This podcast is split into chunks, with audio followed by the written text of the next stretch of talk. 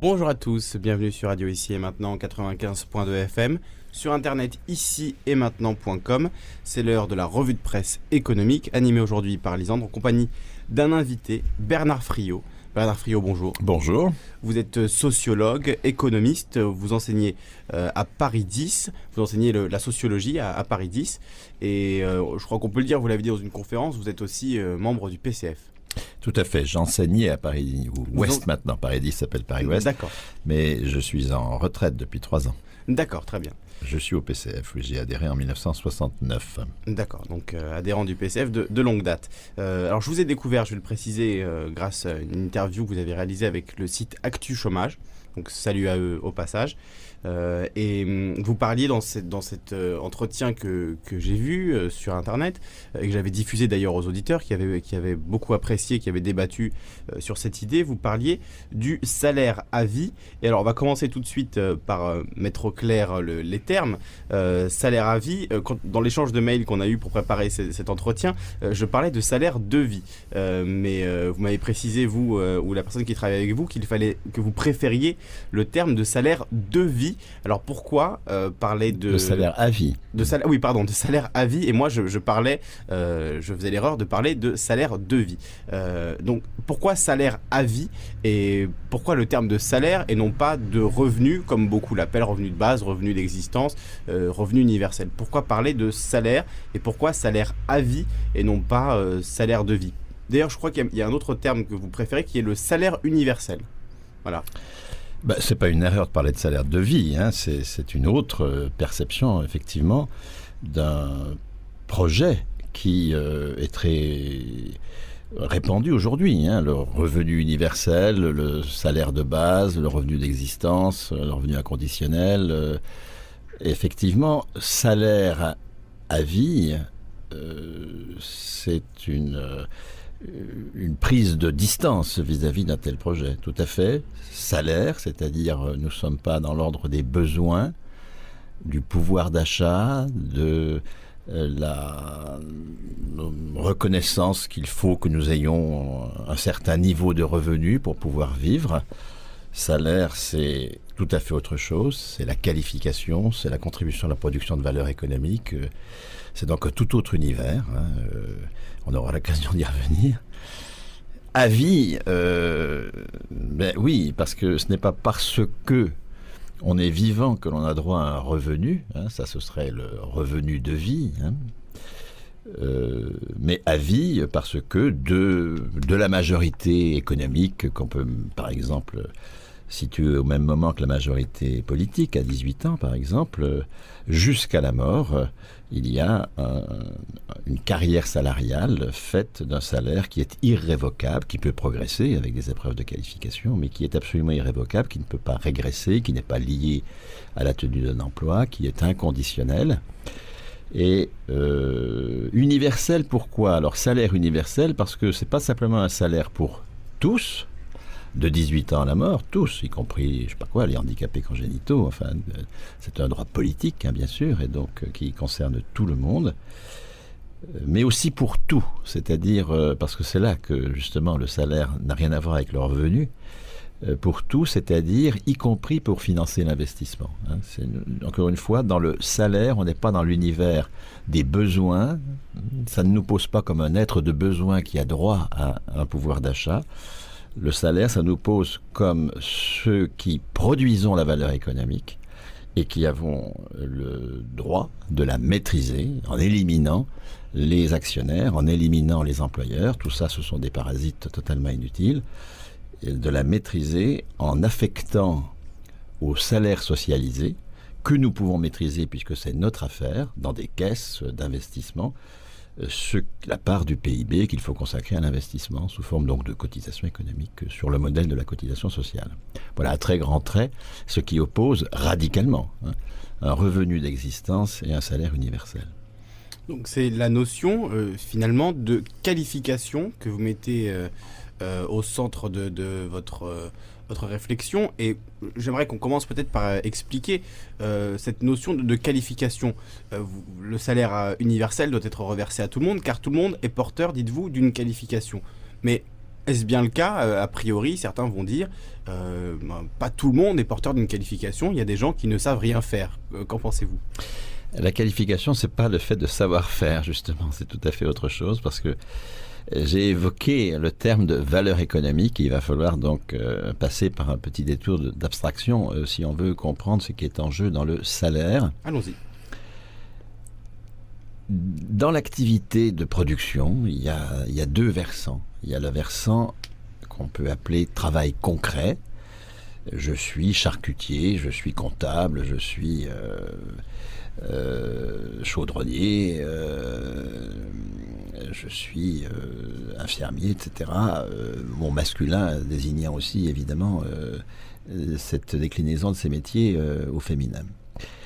Et pour cela, j'ai un diplôme qui atteste de ma capacité justement à faire quelque chose, à produire des valeurs d'usage à produire des biens et des services qui vont avoir un usage, pas forcément utile. Hein. Euh, si je conditionne du médiator, euh, je produis une valeur d'usage parce que ça sert à quelque chose, ça engraisse servier, ça c'est bon, mais ça ne, euh, ça n'a pas d'utilité sociale importante. C'est plutôt néfaste même. C'est plutôt néfaste. le mot valeur d'usage, c'est un mot neutre qui désigne le fait que ce que l'on fait sert à quelque chose. Bon. Ça, c'est le travail concret, c'est la certification, c'est-à-dire le diplôme hein, qui atteste que je peux faire euh, ceci ou cela. Et euh, si on veut se faire opérer, il vaut mieux passer par quelqu'un qui a un diplôme de chirurgien. Et si on veut, je sais pas quoi, de la viande, il vaut mieux passer par quelqu'un qui a un diplôme de boucher. Bref, on voit tout de suite ce que c'est que le travail concret. Euh, ça nous parle, disons. Mais l'activité économique fait que l'activité de production n'est pas simplement la production de valeur d'usage, c'est aussi la production de valeur économique. Euh, pour prendre euh, un, exemple, la comptable que j'évoquais tout à l'heure dans son, dans son métier de, je sais pas quoi, de gestion des questions d'environnement dans, une, dans une ville, bon, par exemple, parce qu'elle est comptable dans une municipalité, ça, c'est son travail concret. Mais elle est euh, dans la fonction publique territoriale, je sais pas, elle est cadre B, euh, échelon 2. Bon, bah, cadre B, échelon 2, c'est bien aussi une forme de mesure de son travail, mais qui ne dit rien de ce qu'elle sait faire, qui ne dit rien de son travail euh, concret. C'est une mesure de son travail abstrait.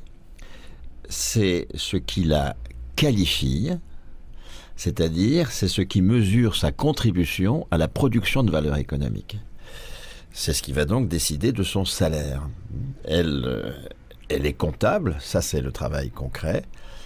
Et par ailleurs, et ça n'est pas de, c'est pas superposable. Euh, ce sont deux mondes différents de la production et les euh, cadres B, euh, échelon 2, 3, 4, 5, 6, c'est-à-dire que là, elle s'inscrit dans une hiérarchie des qualifications qui n'a rien à voir avec le diplôme. Ne confondons pas qualification et certification. Là, le diplôme, ça renvoie au travail concret, justement à ce qu'on sait faire, alors que la qualification, ça renvoie au travail abstrait, c'est-à-dire à la mesure de la valeur économique. Et euh, la, chose peut aussi se décliner dans le secteur privé, où là, c'est pas les personnes qui sont qualifiées, c'est les postes. Et on verra peut-être dans le cours de l'entretien l'extrême importance de cette différence. Euh, un chaudronnier, euh, bon là on voit tout de suite ce que ça veut dire, ça c'est le travail concret, mais il va être opérateur à l'indice 325. Euh, là encore, ça ne nous dit rien de son travail concret. En revanche, ça nous dit de la contribution de son poste à la production de valeur économique et donc à la fois du profit qu'il génère et du salaire euh, que cette personne va recevoir parce qu'elle est sur ce poste. Euh, toujours pour établir la différence entre travail concret et travail abstrait, entre valeur d'usage et valeur économique, et bien montrer que le salaire se situe du côté de la valeur économique, du travail abstrait. Prenons euh, euh, quelqu'un qui fait un café, bon, s'il fait un café chez lui, entre amis, euh, ben, ma foi, il va produire de la valeur d'usage, quelque chose qui euh, leur lancera après leur pas de midi, ou créera de la convivialité, ou qui, qui va le shooter peut-être. Donc c'est pour cela que valeur d'usage, encore une fois, ça n'a pas de connotation nécessairement positive. Mais on, il ne produira pas de valeur économique. C'est s'il fait le même café avec la même valeur d'usage, euh, avec les mêmes euh, rituels, je dirais, de, production, donc le même travail concret, s'il fait le même café comme salarié d'un restaurateur, alors là, il va produire de la valeur économique qui, à la fois, enrichira le restaurateur et lui permettra euh, d'avoir un salaire. On est là dans les deux faces hein, de la de l'activité de production. Et c'est seulement dans ce second cas, le cas où il est salarié d'un restaurateur, que l'on va dire qu'il travaille. Le travail, c'est la part de l'activité, c'est-à-dire de la production de valeur d'usage, et nous passons notre temps à produire des valeurs d'usage. Hein. Dans notre vie éveillée, c'est pour l'essentiel de l'activité, sauf quelques fonctions physiologiques, c'est quelques activités de stricte consommation.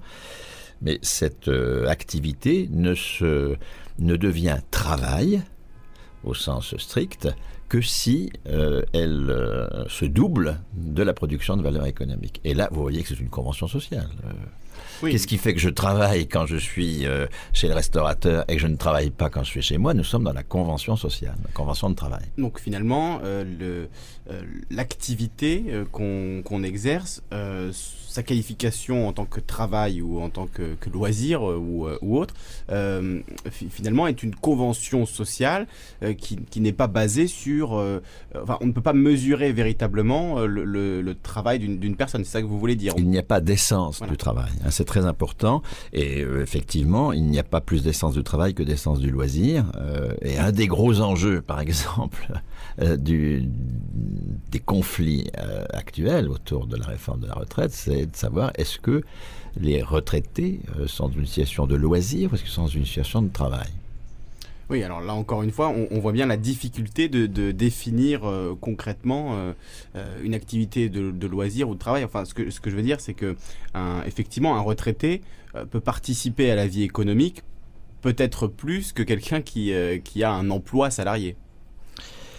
Oui, bien sûr, s'il est davantage payé, il sera réputé effectivement davantage payé par sa pension. Hein, nous verrons que sa pension est du salaire précisément. Il est réputé euh, contribuer davantage à la production de valeur économique qu'un actif, comme on dit, qui, serait moins payé. Mais encore, vous, voyez bien que on ne peut pas définir le travail par son contenu. Hein. Euh, je ne sais pas, si je vais comme parent conduire mes enfants à l'école, je ne travaille pas. Si c'est une assistante maternelle qui fait la même chose, exactement la même chose, elle travaille. Donc ce qui définit le travail, ça n'est pas le travail concret, ça c'est l'activité. Ce qui définit le travail, c'est le travail abstrait, c'est-à-dire l'institution dans laquelle s'inscrit l'activité, euh, cette... Euh, euh, assistante maternelle, elle a un emploi et dès qu'on a un emploi, on est réputé travailler.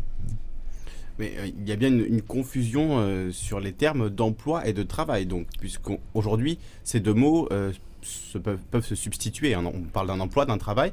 Vous, vous faites une différence très claire entre un emploi et un travail. Oui, pour bien préciser que l'emploi n'est pas la seule matrice du travail. C'est-à-dire que nous le verrons sans doute dans, ce, dans cet échange, la convention capitaliste du travail dit que seuls ceux qui ont un emploi travaillent. Donc elle, elle tend bien sûr, pour maintenir sa domination, à, ce que les personnes intériorisent l'identité entre travail et emploi pour naturaliser sa convention, euh, c'est-à-dire pour faire comme si c'était dans la nature que euh, le travail soit euh, passe par le joug de l'emploi.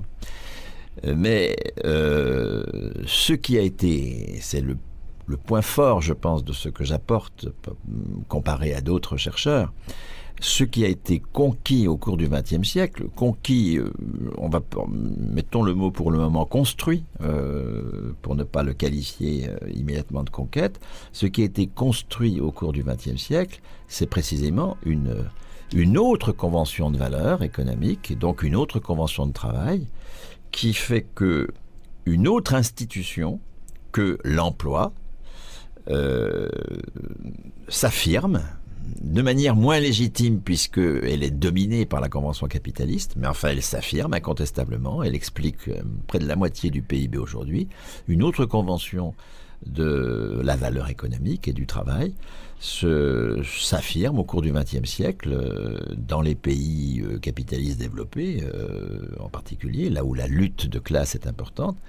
C'est une convention qui dit que celui qui a un salaire à vie travaille. Et par exemple, c'est une affirmation que les fonctionnaires travaillent et que les retraités travaillent, hein, puisque ce sont les deux les deux situations actuelles de salaire à vie, hein, la retraite et la fonction publique. Et dans votre idée, il faudrait étendre cette notion de, salaire à vie finalement à, tous les êtres humains en vie de plus de 18 ans? Absolument, absolument. C'est Enfin, c'est pas mon idée parce que ce serait dire que je sais pas quoi que je suis un réformateur social qui développe une théorie. C'est pas ça du tout. Je suis un observateur qui euh, essaye de discerner dans euh, les mouvements contradictoires du réel ce qui est porteur d'émancipation et ce qui est porteur plutôt de mort. C'est le, rôle quand même de tout scientifique que de, de proposer euh, les voies d'une émancipation les biologistes, c'est au service de la vie qu'ils sont, pas de la mort, par exemple. Hein. Bon, ben, les, sociologues, pas davantage. Les sociologues sont au service de la vie. Et donc, euh, j'observe ce qui, dans le mouvement de nos sociétés, euh, est porteur d'une émancipation euh, des personnes. Et de fait, on constate hein, que les, les, je sais pas, les retraités sont heureux au travail, hein, parce qu'ils sont libérés justement des employeurs et des actionnaires, ils peuvent développer enfin leur, euh, leur qualification. Et euh, ce qui est bon, et bien sûr, après 60 ans, est tellement meilleur avant. Et donc, euh, ce, cette institution du salaire à vie, qui est déjà le fait de millions de personnes dans notre pays, à travers la fonction publique d'État surtout, territoriale c'est plus discutable, mais et euh, à travers euh, les, retraites, en tout cas les retraites qui sont proches du salaire d'activité, donc plutôt les retraites des hommes que celles des femmes par exemple, mais on verra pourquoi éventuellement si la conversation tourne autour de ce point. Euh, partir de cette, de cette réalité, encore une fois, de ce déjà-là. Hein. Je ne suis pas un réformateur social qui, qui construit une utopie en désignant notre monde comme noir et en construisant un monde blanc symétrique.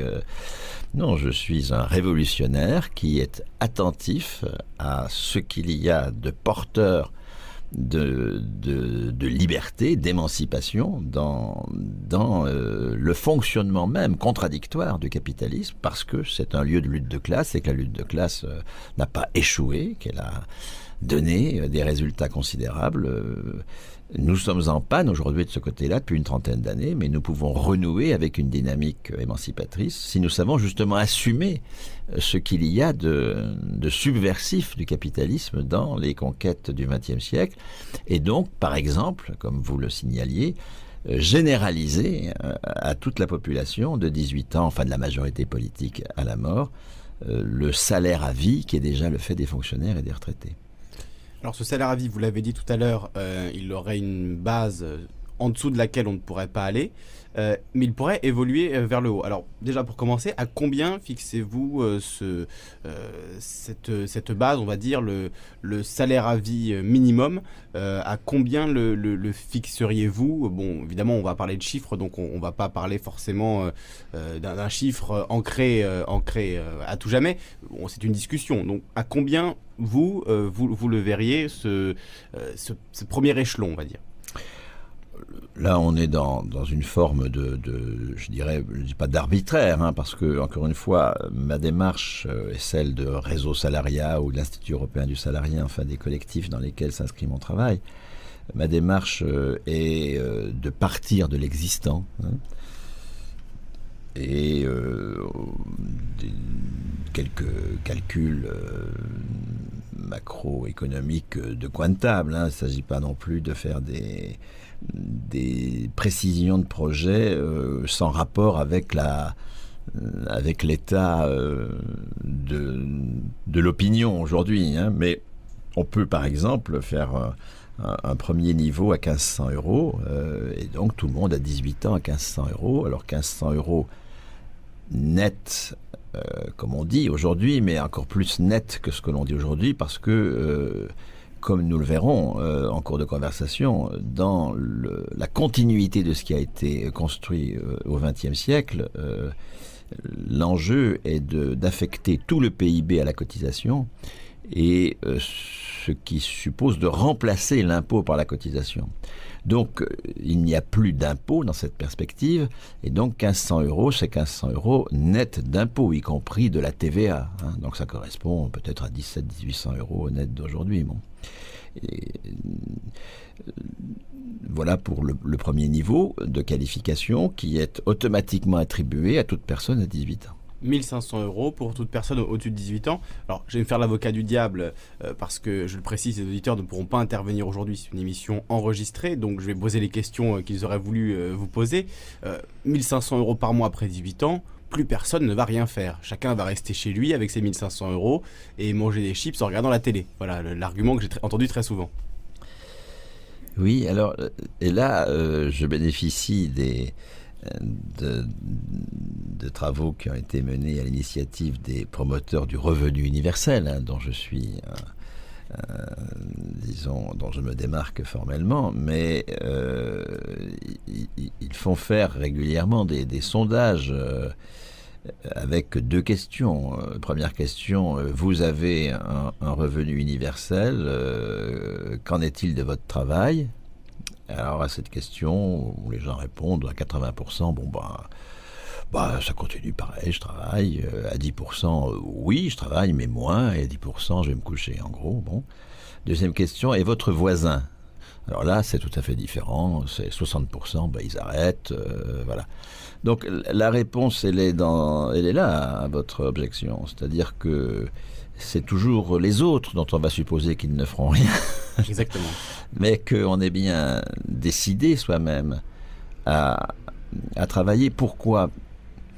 Mais euh, parce qu'il y a une, euh, une valeur anthropologique à l'activité. Hein. Et là, je suis dans le travail concret. Hein. Il y a une valeur anthropologique au fait de se, de se coltiner un collectif, parce que tout travail concret suppose qu'on qu'on soit dans un collectif, même si on travaille tout seul, euh, il y a forcément un moment où on entre dans un collectif, euh, euh, de, se, de se heurter à la nature, de se heurter à, à l'altérité en général. Et, nous heurter à l'altérité, c'est ce qui nous constitue aussi comme humains. ça nous fait sortir d'un solipsisme tout à fait mortel. Euh, l'aspiration à être actif est une aspiration euh, générale. Or, précisément, le salaire à vie, c'est ce qui transforme l'activité en travail.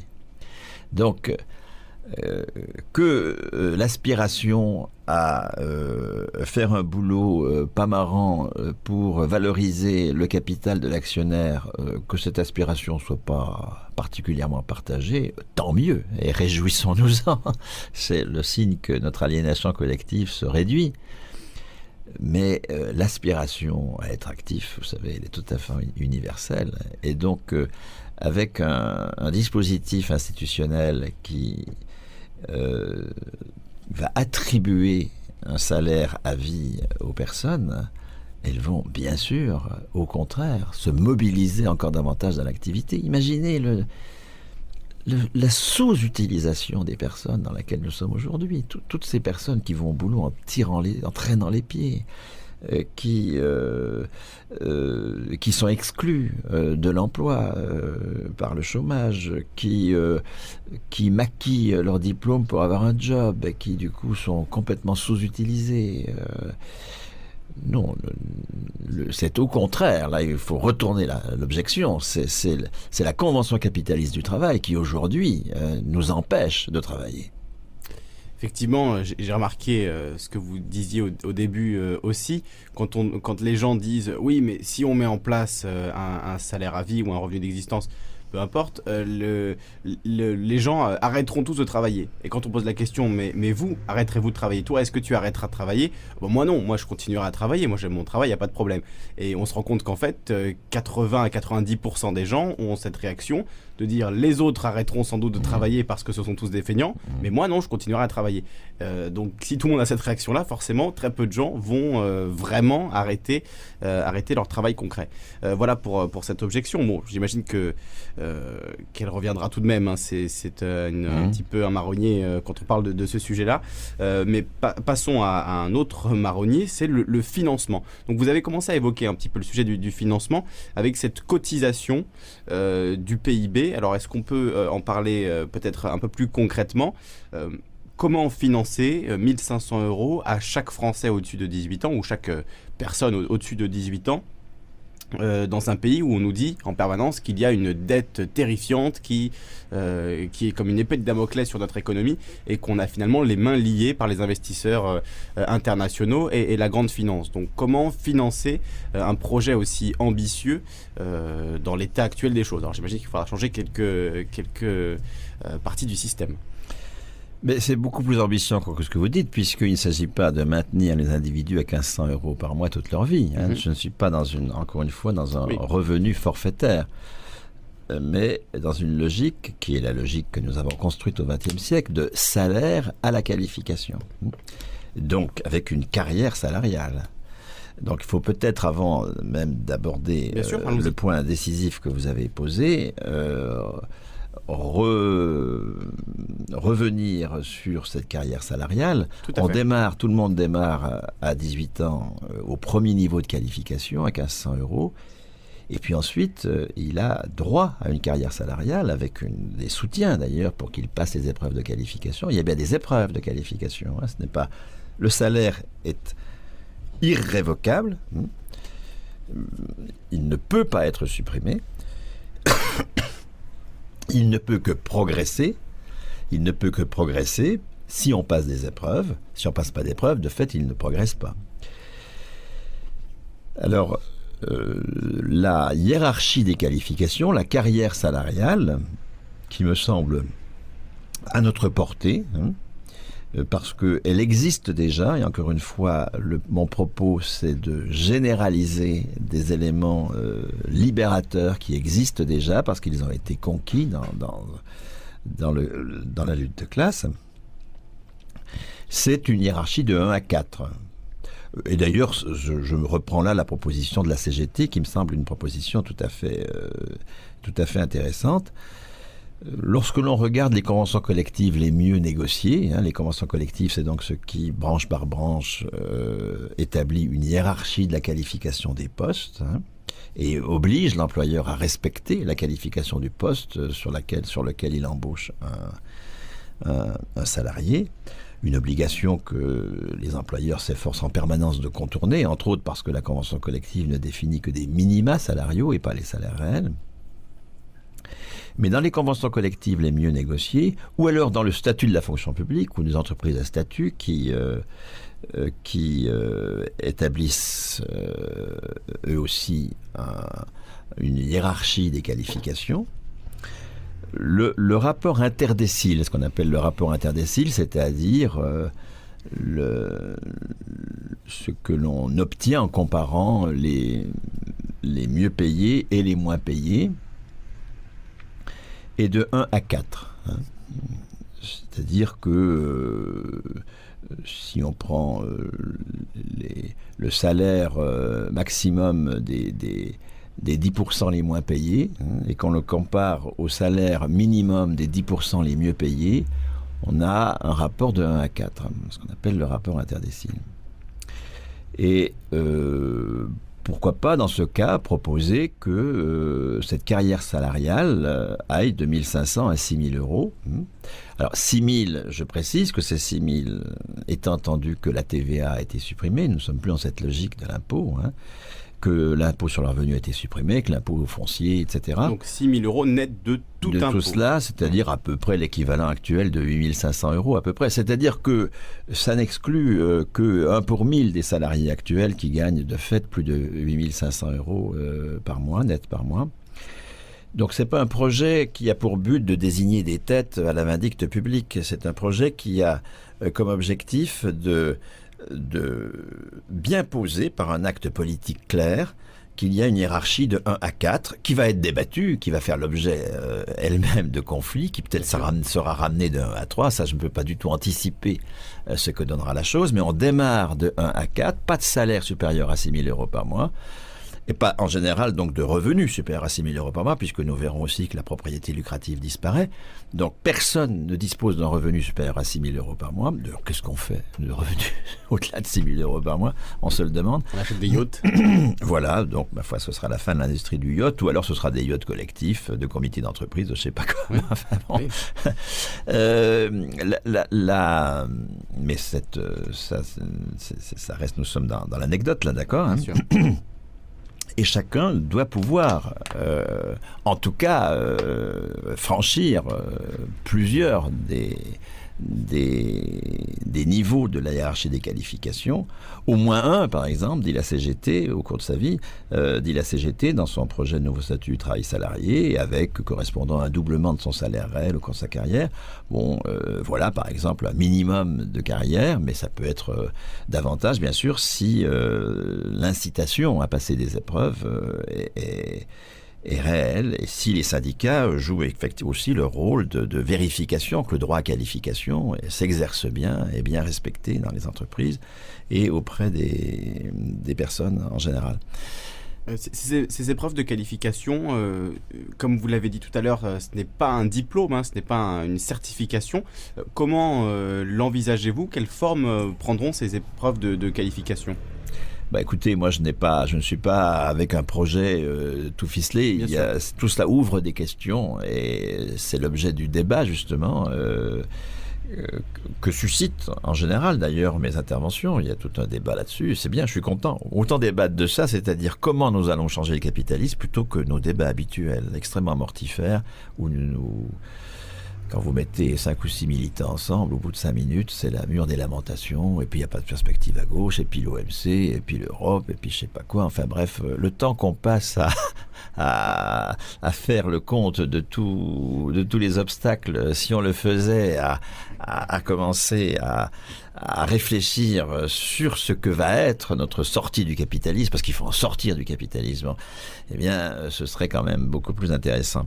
Alors, euh, oui, euh, là, nous avons déjà des, des, des, éléments par pas de rien. Encore une fois, ma, proposition n'est pas du tout de faire table rase du passé et n'est en rien de devenir tout. C'est euh, de, de, de, pousser plus loin, de savoir lire ce qu'il y a de subversif dans le réel et de le pousser plus loin. Donc on peut euh, euh, s'appuyer sur les pratiques de tous les négociateurs des conventions collectives qui, qui, qui ont des critères pour qualifier les postes, ben, on va les transposer pour qualifier des personnes. Hein. Euh, je sais pas quoi, moi, dans la qualification des, des postes, vous avez euh, l'ancienneté souhaitée, le diplôme souhaité, la, la responsabilité, euh, l'importance du poste dans la, dans la, dans le procès de travail, dans la sécurité du procès de travail, etc. Euh, la pénibilité. Enfin, vous avez toute une série de de, euh, de critères euh, que l'on peut transposer. De même pour la fonction publique, vous avez des critères d'élaboration du grade. Hein, euh, vous avez des épreuves de qualification qui vérifient un certain nombre de, de, contributions passées, par exemple, de l'intéressé à la vie du service dans lequel il a été, de euh, de, de, de, type de, de c'est là qu'on vérifie les, les valeurs d'usage disons que, que euh, auxquelles cette personne a été associée au cours des, des depuis sa dernière qualification depuis son dernier concours. Qu'est-ce qu'elle a fait? Là c'est là qu'on peut le faire effectivement pour euh, euh, pour lui attribuer un niveau de qualification euh, supplémentaire. Mais encore une fois, une fois qu'elle a ce niveau de qualification, quoi qu'elle fasse, elle le conserve. Hein. Le, niveau de salaire, c'est un niveau de salaire qui dit euh, qui, atteste notre capacité à produire tel niveau de valeur économique, mais qui ne, ne, ne, ne dépend pas hein, euh, du travail concret que nous allons faire ensuite. Hein. La, le, salaire ne mesure pas le travail concret. La hausse, la montée en qualification peut en revanche effectivement euh, évaluer euh, ce qu'a fait la personne euh, depuis euh, son dernier concours. Alors concours, là encore, hein, le, mot, le mot existe, je le conserve, mais ça ne va pas être la même chose pour des gens qui sont dans les métiers artistiques et d'autres qui font, encore une fois, de la comptabilité. Donc, ça, nous avons une inventivité sociale suffisante pour qu'on puisse faire confiance. Euh, alors, euh, justement, bon, je, me fais encore l'avocat du diable et je, me fais un mauvais esprit, mais euh, qu'est-ce qui empêchera quelqu'un et qu'est-ce qui empêchera finalement tout le monde de d'essayer le plus rapidement possible de monter au quatrième niveau, d'obtenir 6 000 euros par mois et ensuite de rester avec ces 6 000 euros par mois sans rien faire? Encore une fois, voilà, du mauvais esprit, mais c'est pour pousser l'idée dans ces retranchements. Mais parce que nous serons, ça ne se fera pas, ça ne se fera pas parce que l'économie ne va plus être ils, les autres, euh, des salauds éventuellement, parce qu'on se, on se défoule toujours de notre impuissance en désignant comme salauds les ils et les autres. Euh, le, je sais pas quoi, moi, l'actuel succès de, dénonciation euh, de gens comme, comme Mittal et autres, ce n'est jamais que la, la, une espèce de, revanche des vaincus, quoi. Donc, euh, je ne me situe pas du tout dans cette logique-là. Hein. C'est pas l'économie, précisément, ça n'est pas il, ce n'est pas les autres, ça doit devenir nous. Et pour cela, il faut évidemment que nous supprimions la fonction de Mittal, non pas Mittal en tant que tel. Euh, mais, euh, mais la propriété lucrative, mais les actionnaires, tout ça, ça, encore une fois, nous sommes dans le parasitisme pur et simple, et les salariés de la sidérurgie savent beaucoup mieux que Mittal ce qui est bon pour la sidérurgie française, et, Mittal est un, est un... Enfin, Mittal, ça m'embête de dire Mittal, parce que on est tout, comme c'est un étranger, on a toujours le, le, risque Front National de désigner à la vindicte publique des étrangers, mais, mais disons Arnaud, disons des bons Français euh, de souche. Serge Dassault. voilà, voilà, tous ces gens-là sont des parasites dont il faudra bien qu'on se qu'on supprime la, non pas l'existence physique, mais l'existence sociale de euh, d'actionnaires, bon, bien sûr. Mais euh, pour en revenir donc à... sur l'idée qu'une fois qu'on a atteint euh, le troisième ou quatrième niveau de, qualification, bien on pourrait voilà, se tourner les pouces et, simplement attendre que le, que le salaire tombe chaque mois. Mais précisément, dès lors que l'économie c'est notre affaire, les, les, jurys, alors disons jury parce que c'est aussi un mot qui est à notre disposition, y compris pour la validation des acquis de l'expérience dans le secteur privé, des choses comme ça. Bon, les jurys euh, seront responsables. Et donc, euh, ils ne vont pas comme ça attribuer de la qualification à tout go, à tout va, euh, parce qu'on on aura une conscience collective que la, la carrière salariale euh, est un élément décisif de l'existence, mais qu'elle doit être, euh, qu'elle doit, enfin que la, montée en qualification des personnes, prise de niveau macroéconomique, doit correspondre à la montée en, en, gamme de la production. Donc euh, non, il n'y aura certainement pas ce, ce, risque-là. Euh, euh, encore une fois, nous ne pouvons pas, c'est là que l'effort d'imagination est un peu, un peu complexe, nous ne pouvons pas transposer tel quel à à la situation future euh, nos, réactions actuelles comme s'il s'agissait de la nature humaine. En réalité, par exemple, euh, l'aspiration à gagner de l'argent euh, très vite, que l'on peut trouver aujourd'hui n'est pas lié à la nature humaine. c'est lié à des institutions qui, par exemple, font que, je vais donner deux exemples un peu symétriques, à un niveau modeste de gens qui, qui vont euh, aspirer à gagner, je sais pas quoi, 50 euh, 000 ou 100 000 euros euh, par an. Ça va être souvent la, compensation d'une absence de maîtrise complète du travail. Alors, quitte à faire de la merde, qu'au moins on gagne des sous. Hein. Bon, donc ça, à partir du moment où justement on maîtrise la valeur d'usage que l'on va produire parce qu'on maîtrise la valeur économique, euh, cette, espèce d'aspiration à gagner de l'argent, qui n'est pas inscrite dans la nature humaine, euh, ne, fonctionnera pas. On, le voit à, contrario pour les très hauts revenus. Euh, comment euh, progressivement des, gens qui étaient tout à fait habitués euh, à gagner 200 000 euros par an, euh, ce qui est de toute façon excessif, hein, la question n'est pas de, légitimer le truc, mais parce que comme fonctionnaire ou comme, comme journaliste ou comme je ne sais pas quoi, il, il, fréquente des patrons qui sont à 2-3 millions, ce qui est, qui est de la folie furieuse. Hein, mais enfin, bah alors après tout, pourquoi pas moi? Et puis on voit comme ça que des, des, des, des personnes finissent par trouver normal de gagner 600 000 euros, de gagner 800 000 euros. Enfin, des, choses qui, qui, ne sont pas, encore une fois, dans la nature humaine, mais qui n'existent que parce que depuis 30 ans, euh, des patrons euh, se, se, gobergent de façon absolument incroyable et s'en foutent plein, plein, les poches. Euh, ça non plus n'est pas dans la nature humaine. Hein. C'est les institutions qui le rendent possible ou pas. Et on, pourrait même dire qu'aujourd'hui, les institutions euh, encouragent hein, ce type de, comportement. Oui, mais bien sûr, mais bien sûr. Regardez le, la dérive de Sciences Po avec des coins et tout ça. C'est tout à fait, euh, c'est bien une dérive des institutions. Hein. C'est pas de la nature humaine. Oui, puisqu'en plus il y a, bon, on va faire une, parenthèse là-dessus très rapidement, mais il y a aujourd'hui, j'ai l'impression, euh, enfin oui, c'est même, même évident, une valorisation finalement de tout un tas de, de conduites délictueuses, délictueuses et de de, conduite de parasites. Euh, je, pense euh, notamment euh, à l'anecdote, je ne vais pas la citer, ça sert à rien, mais une journaliste qui avait une paire de lunettes à 15 000 ou, 20 000 euros. Donc, voilà, le, salaire annuel de la, plupart des Français, je crois. Vous, êtes, le sociologue, vous me direz si c'est en rapport avec les chiffres. En tout cas, de nombreux Français gagnent ça chaque année. Et ben, on, trouve ça très bien de porter ça en, monture de lunettes. voilà, ça ne choque plus personne. Et au contraire, on va même jusqu'à dire après tout, elle fait ce qu'elle veut de son argent. Voilà, c'est l'état dans lequel on est. Donc le travail, euh, il y a du travail à faire, effectivement. Euh, alors pour revenir sur un, sujet, euh, comme vous le disiez tout à l'heure, un sujet de débat mortifère, mais justement pour peut-être lui faire un sort à ce sujet, je parlais tout à l'heure de la dette. Mm. si on va parler du financement de, ce salaire à vie, eh bien il faut d'abord mettre de côté cette question de la dette. On nous, on nous, dit quotidiennement aujourd'hui, que la dette euh, est un, euh, est un danger, qu'il faut la maîtriser. Voilà, il faut maîtriser notre dette, il faut euh, faire des économies, se serrer la ceinture pour reprendre le, contrôle de notre dette.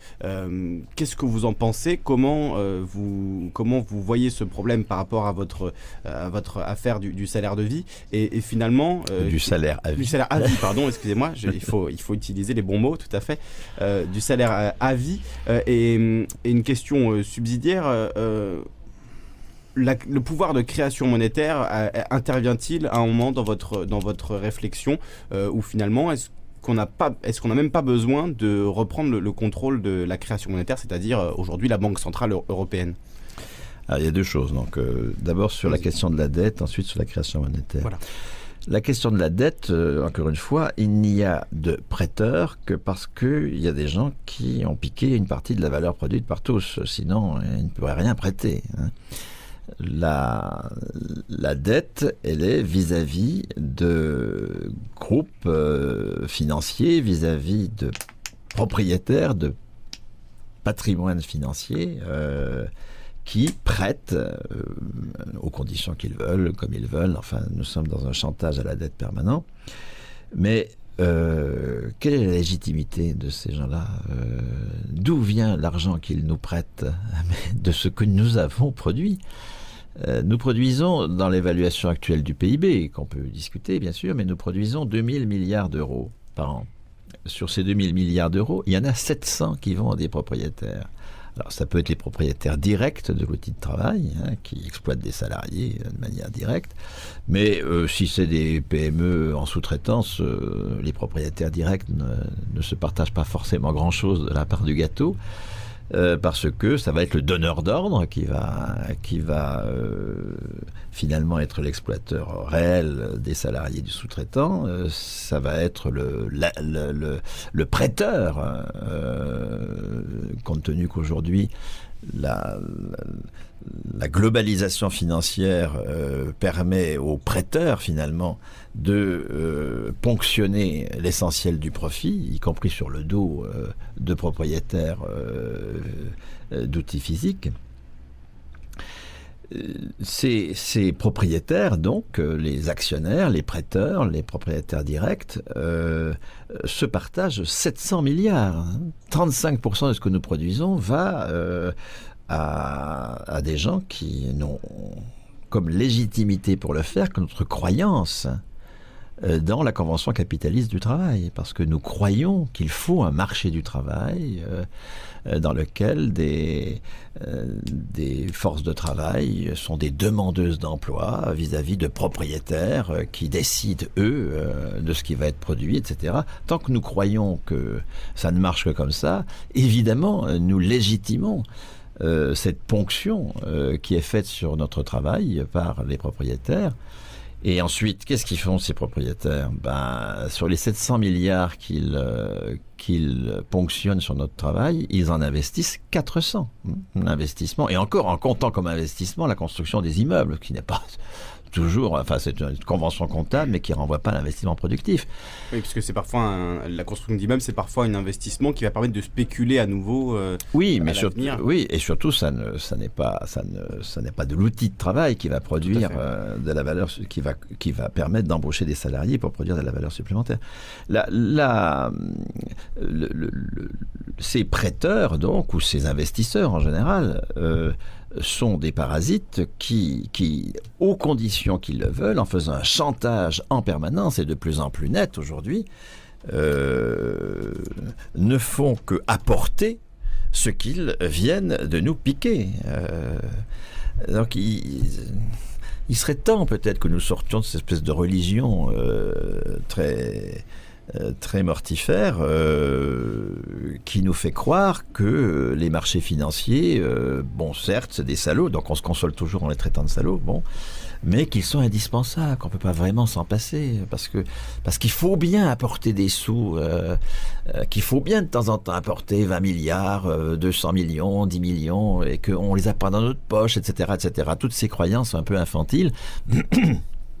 les 400 milliards qui sont investis chaque année en France euh, sont produits par notre travail. Alors, il y a une partie de, des capitaux euh, qui sont prélevés sur notre travail qui partent à l'étranger, mais il y a aussi une partie de capitaux prélevés sur le travail de l'étranger qui vient en France. L'un dans l'autre, le solde est à peu près nul. Donc, on peut dire que l'équivalent, en tout cas, des 400 milliards d'investissements qui sont faits chez nous, euh, est produit par notre travail, est ponctionné sur notre travail. Et donc, notre le, le, projet, c'est pas de créer, je sais pas quoi, moi, du crédit public à côté du crédit du crédit privé, ce qui ne fait jamais que légitimer le crédit privé. C'est de supprimer le crédit privé. Le crédit privé n'a aucune légitimité. À partir du moment où, sur le modèle, et encore une fois, il s'agit toujours de partir du réel, toujours. À partir du moment où, sur le modèle de la cotisation euh, sociale, qui finance euh, je sais pas quoi moi, l'investissement euh, hospitalier euh, sans passer par les marchés financiers. Euh, pour pouvoir financer l'investissement hospitalier, eh bien on, on attribue 11% du PIB au système de santé et on finance de l'investissement sans passer par le parasitisme des propriétaires en finançait, hein, parce que depuis 15 ans, la hausse du taux de cotisation santé est nulle. Hein. il y a même une réduction des cotisations par les exonérations de cotisations employeurs. Et donc, du coup, euh, il a fallu, euh, il a fallu. Enfin, nous avons trouvé des gouvernements pour, bien sûr. il fallait pas, mais ils l'ont fait. Euh, ça, c'était Juppé, en l'occurrence, créer une caisse d'amortissement de la dette sociale, en plus avec des grands mots, évidemment, pour bien ronfler et endormir l'opinion. une CADES que nous alimentons par la CRDS, hein, la contribution au remboursement de la dette sociale. Vous imaginez euh, l'espèce de, mobilisation collective autour de la dette que, euh, tentent d'opérer ces qualificatifs euh, aberrants. Et de fait, aujourd'hui, parce qu'il n'y a plus de hausse du taux de cotisation santé, les hôpitaux se financent en partie par un appel sur le marché des capitaux par le biais de la CADES. Et alors ça donne quoi? Ça donne que ça marche beaucoup moins bien, infiniment moins bien que vous avez des, taux d'intérêt, enfin des intérêts cumulés, pardon, absolument considérables à la CADES, enfin que doit payer la CADES, tout comme tout le monde connaît maintenant les phénomènes des intérêts, du cumul des intérêts et de leur poids en matière de dette. Donc, euh, encore une fois. juste pour préciser, les intérêts de la dette qui aujourd'hui sont quasiment en valeur, euh, en valeur monétaire, euh, l'intégralité de cette dette. Hein. Voilà, on parle de, de 1300, 1400 milliards d'intérêts et la dette en France est de 1700 milliards au dernier Absolument, absolument. Les, les, et le, le, disons le solde budgétaire avant paiement de la, de la dette, il est positif, c'est-à-dire que on, on, dépense, enfin l'État dépense moins qu'il ne, qu'il ne qu'il n'a de recettes euh, et que c'est les intérêts de la dette qui le mettent effectivement en déficit. Mais euh, le, point central, encore une fois, c'est pas de, de faire un audit de la dette pour voir celle qui est légitime, celle qui est illégitime. Toute dette est illégitime. Hein. Ne confondons pas, attention, hein, ne confondons pas le raisonnement à l'échelle d'une famille, à l'échelle de la personne, et le raisonnement à l'échelle de la nation. À l'échelle de la personne, à l'échelle de la famille, euh, il y a de, l'épargne et de l'endettement et qui est absolument nécessaire parce que nous ne pouvons pas assumer euh, par le flux courant de nos ressources des dépenses très importantes comme l'achat d'une voiture ou d'un appartement.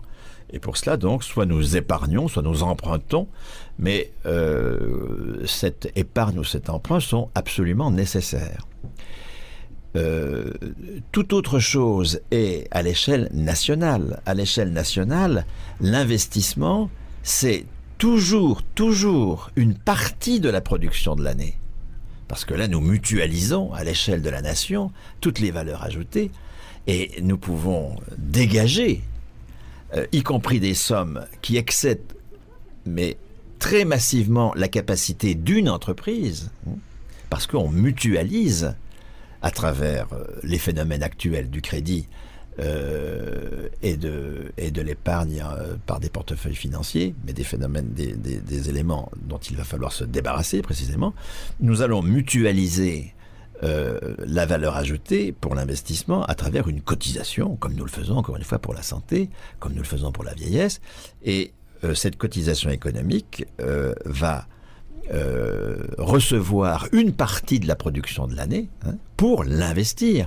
Et, elle ne se contentera d'ailleurs pas, nous ne nous contentons pas de, des 20% que les propriétaires actuels nous concèdent, hein, parce que s'ils piquent 35%, hein, 700 milliards sur 2000 milliards, ils ne nous restituent, enfin, ils ne nous restituent en, empochant le taux d'intérêt euh, avec des rendements absolument invraisemblables à 40% aujourd'hui, enfin, des trucs. Euh, Vraiment, l'impudence de ces gens-là est devenue absolument incroyable.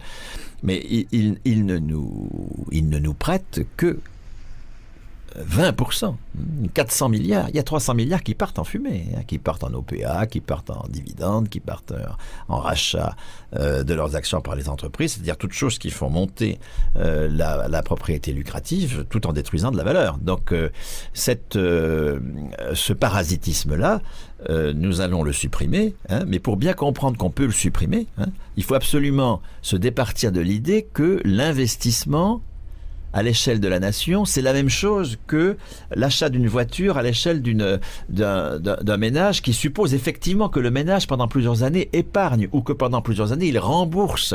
Mais à l'échelle de la nation, pas du tout. Hein. À l'échelle de la nation, on investit chaque année une partie de ce qu'on produit chaque année. Il n'y a nul besoin d'épargne et de prêt. Nul. La dette est illégitime dans son principe. Et je suis très content de vous entendre dire ça parce que cet argument euh, de comparer euh, une nation, un État-nation à euh, un ménage, c'est un argument qu'on entend très très souvent dans la bouche des politiques, des journalistes qui essayent de nous convaincre qu'il faut lutter contre la dette, qu'il faut voilà faire de la rigueur, etc. Et c'est un argument absolument fallacieux. Vous venez de le démontrer de, manière exemplaire.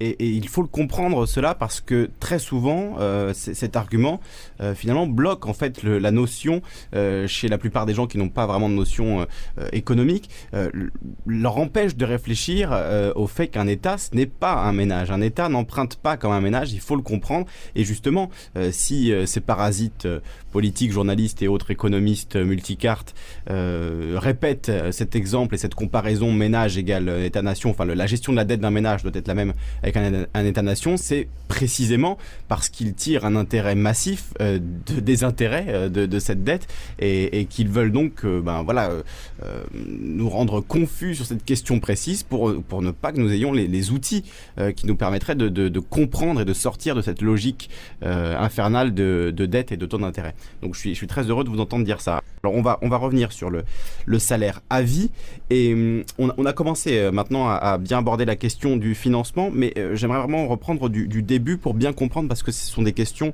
euh, assez complexes et, surtout inédites. les auditeurs ont, rarement entendu parler de cela, donc j'aimerais qu'on y aille étape par étape. le financement de ce salaire à vie, vous, vous imaginez en fait, si j'ai bien compris, une mutualisation de tous les salaires euh, et finalement une redistribution euh, on va dire, en, prenant l'intégralité du PIB et en redistribuant le PIB dans son intégralité, sans passer euh, donc par les différents intermédiaires qui chacun ponctionnent leur part, leur part dessus. Alors, est-ce que vous pouvez nous expliquer donc cette, la, logique derrière cette mutualisation, cette cotisation de tous nos salaires? La logique de la cotisation, c'est ce qui permet le, disons, le, partage de la valeur ajoutée, d'accord?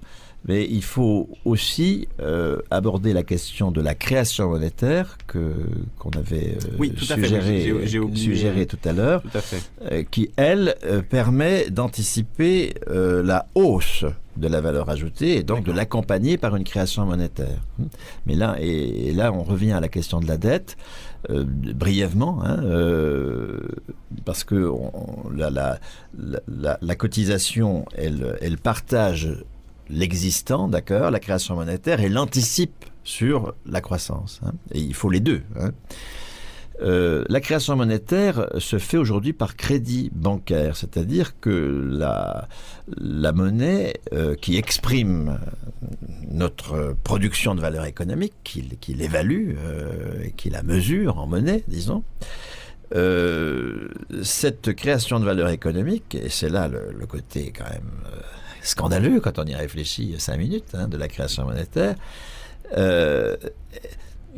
elle ne peut se faire que si nous nous endettons hein, pour être reconnus comme producteurs de valeur économique, un, il faut que nous devions des demandeurs d'emploi auprès de propriétaires, alors que c'est nous qui produisons. Ah ben non, on est des demandeurs, ça c'est notre statut, avec des gens qui font un chantage à l'emploi en permanence. Et pour que cette production soit évaluée par de la monnaie, il faut que nous nous endettions auprès de gens qui, euh, qui prêtent. C'est quand même incroyable. Et là, nous avons le deuxième chantage, le chantage au crédit. Hein.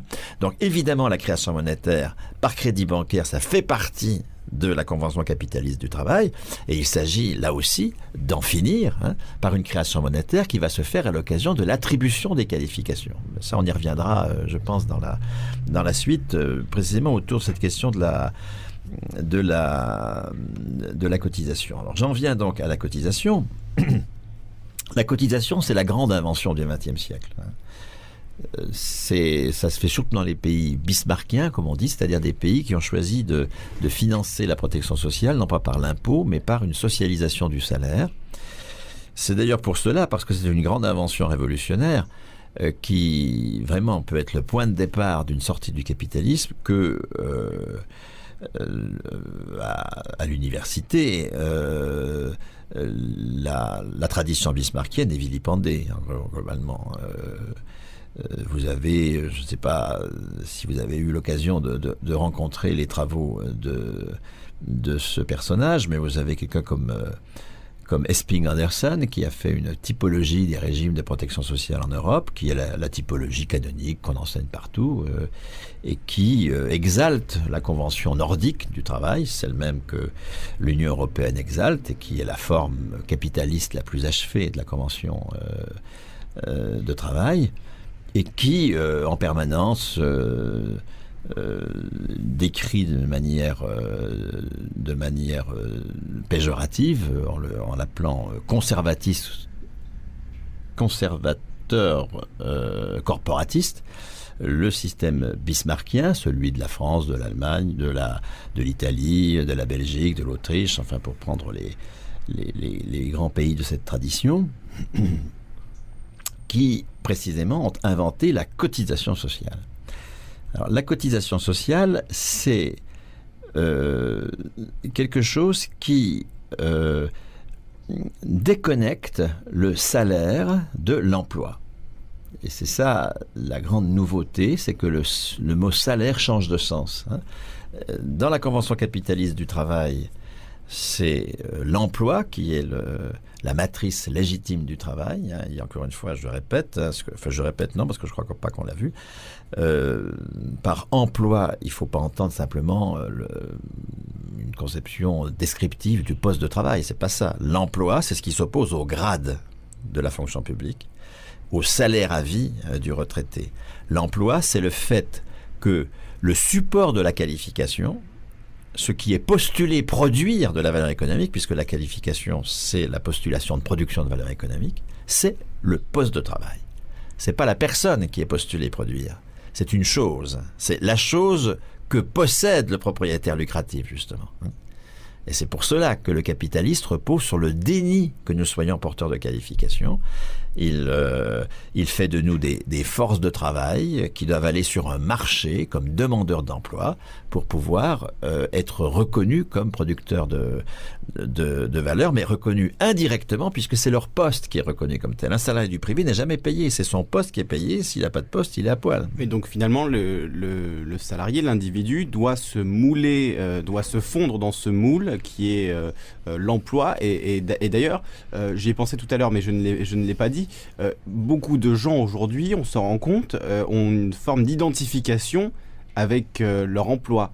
Et ils vont dire, voilà, je ne suis pas Jean-Marc français, père de deux enfants, je suis Jean-Marc cadre, cadre spécialiste des questions de, je sais pas, hein, je dis des choses au hasard, mais voilà, un, un, emploi très spécifique va devenir finalement votre personnalité. Le problème, c'est que si vous êtes renvoyé, ce même emploi, lui, va rester et un autre euh, individu viendra se mouler à l'intérieur, et ce qui est une négation euh, de, l'être humain, on pourrait dire. C'est peut-être un peu fort, mais on, est quand même dans cette logique-là. Ah, mais vous avez raison. Hein. le, le, euh, se définir par son emploi, c'est tout à fait différent de se définir par la qualification dont on est porteur.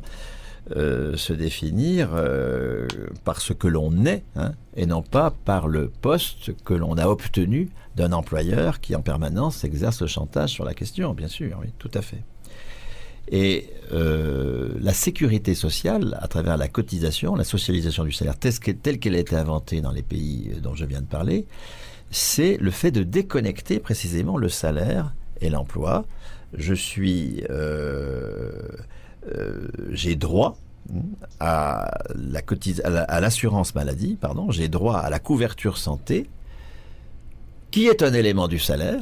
Hein, la cotisation maladie, euh, c'est un élément du salaire, alors même que je n'ai pas d'emploi. Hein, il y a bien une déconnexion entre l'emploi et le salaire. Euh, j'ai droit à pension, hein, j'ai droit à pension, euh, et la pension est un élément du salaire qui entre dans les cotisations sociales. Et cette pension, je l'ai à vie, alors même que je n'ai plus d'emploi. Euh, les, parents euh, ont droit aux allocations familiales qui sont un élément du salaire. Hein, parce qu'une fois, c'est bien la distinction entre financé par l'impôt ou financé par le salaire, tout ce que je viens de dire là. Hein. c'est un élément du salaire et euh, ils, pourtant, lorsqu'ils sont parents, ils n'ont pas d'emploi. C'est pas au titre de leur travail subordonné à un employeur qu'ils ont les allocations familiales. Euh, pas davantage les chômeurs qui ont un droit au salaire alors même qu'ils n'ont pas d'emploi. et bien sûr, tout, le but de la réforme, ce qu'on appelle la réforme, c'est-à-dire l'entreprise conjointe du PS, de l'UMP et du MEDEF depuis, depuis maintenant 35 ans, euh, tout le but de la réforme, c'est précisément de remettre au cœur des ressources l'emploi. Et d'en finir avec la déconnexion entre l'emploi et le salaire qu'opère la cotisation sociale et de dire ah non, un chômeur, il n'a pas droit au salaire, il a droit à l'emploi.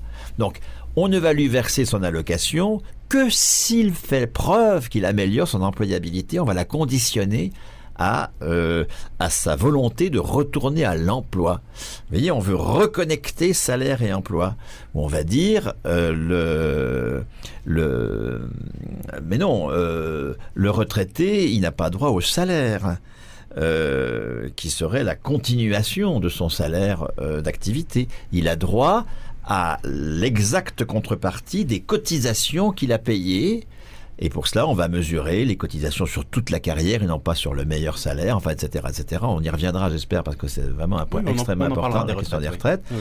Mais vous voyez, là encore, il faut, c'est de dire, ah non, la retraite, c'est du salaire différé. C'est lorsque j'étais en emploi, j'ai travaillé, puisqu'on ne travaille que dans l'emploi, dans la logique du capital, euh, j'ai pas tout consommé, d'accord? Il euh, y en a une partie qui est allée euh, pour financer les retraités de l'époque. Et quand je suis moi-même en retraite, ben, j'ai le droit de récupérer, alors non pas euh, l'exacte contrepartie de, cette, de ces cotisations, mais enfin globalement au niveau d'une génération, la génération va récupérer les cotisations qu'elle avait données à la génération d'avant. C'est ce qu'on appelle la solidarité intergénérationnelle. Tout ça, c'est ça, c'est l'ambition des réformateurs hein, que de reconnecter à l'emploi le salaire. On ne peut avoir de salaire que en dehors de l'emploi que s'il est différé, que si c'est un morceau du salaire d'emploi que l'on n'a pas consommé à l'époque et qui est euh, affecté à la personne lorsqu'elle est sans emploi. Donc, euh, la, cotisation, c'est tout à fait autre chose. Ça n'a rien à voir avec cette affaire. Hein. La cotisation, c'est le fait de d'affirmer une autre convention de valeur que la convention capitaliste. C'est le fait de dire, par exemple, lorsque euh, il y a une cotisation maladie, par exemple, hein, c'est le fait de dire que euh, les soignants produisent de la valeur économique. Euh, jusque dans les années 60, les soignants ne produisaient pas de valeur économique. Ils avaient euh, un travail concret hein, de soins, mais ce travail concret était considéré comme simplement producteur de valeur d'usage. C'était des bonnes sœurs. Et les bonnes sœurs, c'est à la fois des femmes, euh, c'est des religieuses, euh, elles avaient tous les attributs pour être exaltées comme productrices de valeur d'usage, mais niées comme productrices de valeur économique. Et donc, euh, les soins infirmiers, c'était considéré comme une activité utile. Voilà.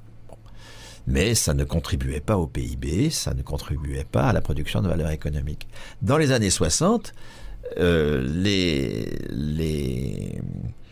euh, soins infirmiers sont devenus du travail parce que euh, cette activité de soins infirmiers s'est inscrite dans euh, le grade euh, de la fonction publique hospitalière des infirmières et que ça a été financé par une cotisation qui reconnaît la valeur économique produite par les soignants.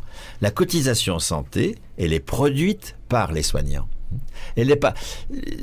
Vous voyez notre notre aliénation au récit capitaliste du réel, hein, qui veut nous faire croire qu'il n'y a de valeur économique que celle qui est produite dans le cadre de la convention capitaliste, hein, euh, euh, marché du travail, euh, propriétaire lucratif. j'ai pas le temps encore eu. J'espère qu'il faudra vraiment qu'on y vienne définition de la valeur par le temps de travail, enfin, etc. Bon, création de monnaie par crédit bancaire.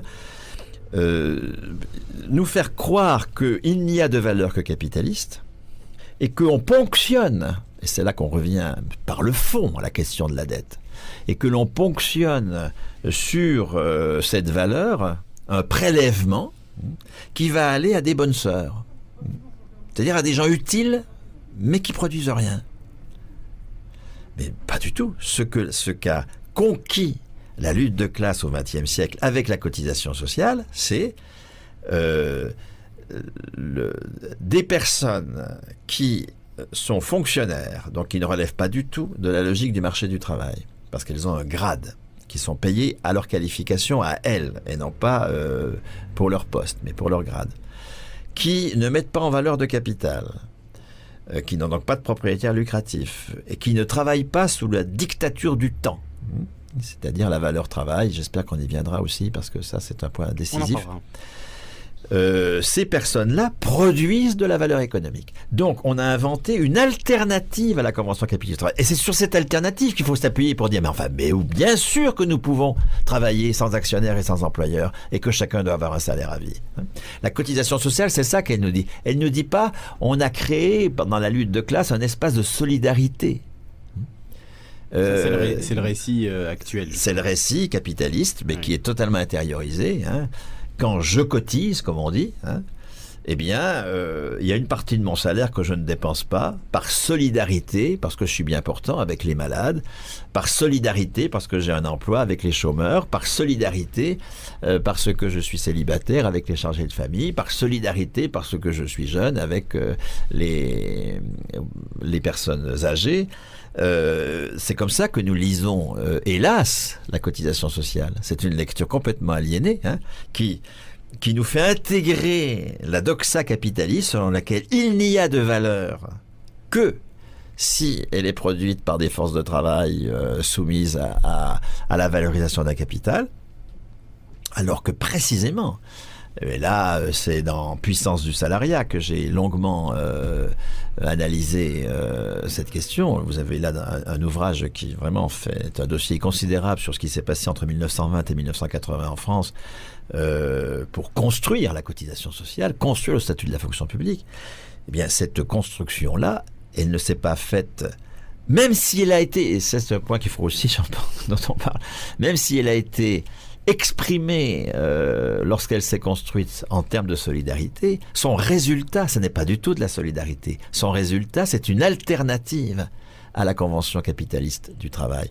On se pose aujourd'hui en permanence la question, mais comment nous pouvons sortir du carcan capitaliste du travail? Mais nous avons la réponse. Nous avons la réponse à travers la cotisation sociale qui euh, reconnaît la valeur produite par des gens qui ne relèvent pas du marché du travail, qui ne mettent en valeur aucun capitaux. Euh, toute la question, et c'est pour cela qu'il y a une guerre des mots, c'est qu'on appelle la production de santé par les soignants qui sont financés par la cotisation maladie, on appelle ça une dépense, hein, la dépense publique. Avec ce, euh, prenez euh, cette phrase récente de, Hollande, euh, nous dépensons aujourd'hui 57% du PIB en dépenses publiques, on en dépensait 52% il y a 5 ans. Est-ce que ça va mieux? Ben non, ça va pas mieux. Sous-entendu, notre, notre dépense publique est excessive.